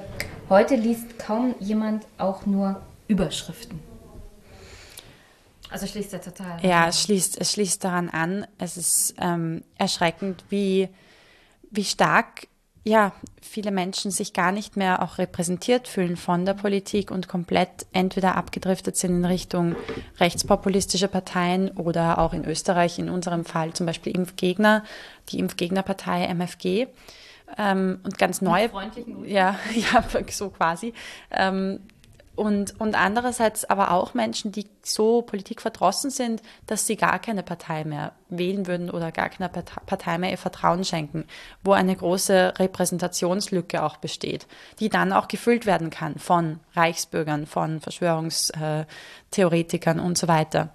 Und das, ja, das ist auf jeden Fall was, was auch mir in meinem Umfeld sogar begegnet ist und was, denke ich, die meisten von uns im eigenen Umfeld auch schon erlebt haben da ist die Frage, ob man diese Menschen trotz allem wieder zurückholen kann und ob man wahrscheinlich nicht auf Faktenbasis ähm, und wahrscheinlich schwer mit politischen Methoden, aber zumindest auf einer emotionalen Grundbasis ansetzen könnte, um die emotionalen Grundbedürfnisse zu verstehen und dem entgegenzukommen. Hast du noch eine Botschaft für die Hörerinnen und Hörer?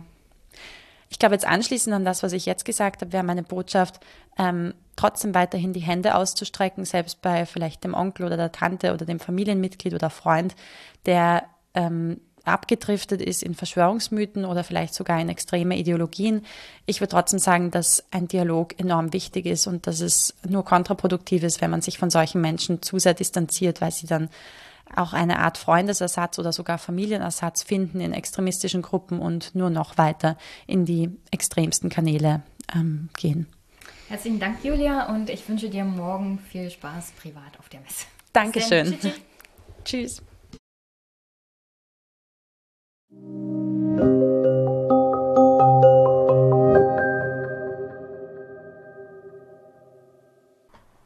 Zum Abschluss hoffe ich natürlich, dass ihr eine wunder wunderschöne Woche habt, dass es warm ist, aber nicht zu trocken und dass ihr diesen Podcast unterstützt. Ihr wisst eigentlich wie. Findet ihr in den Shownotes PayPal, Steady, Überweisung. Meine Wunschliste ist offen für so gut wie alles. Ich nehme auch Buchempfehlungen entgegen, wenn ihr mir die Bücher dann schickt und ich ihnen nicht selber hinterherrennen muss. Das freut mich immer riesig. Habe vor kurzem erst äh, wirklich zwei ganz, ganz tolle Buchempfehlungen bekommen und die Hörer haben mir die Bücher sogar geschickt. Und ich bin in Kontakt mit den Autoren, keine Angst. Ich versuche das irgendwie dieses Jahr noch einzurichten. Ja, und sonst wünsche ich euch das aller, allerbeste. Gebt mir ruhig Feedback für diesen Podcast, empfehlt ihn weiter, äh, also Mundpropaganda, Weiterempfehlungen, YouTube, Twitter, was auch immer. Überall Liebe hinter, hinterherwerfen auf diesen wunderschönen Podcast, den ich hier mache. Würde mich sehr freuen. Ich wünsche euch dann eine schöne Woche. Wir hören uns. Bis bald.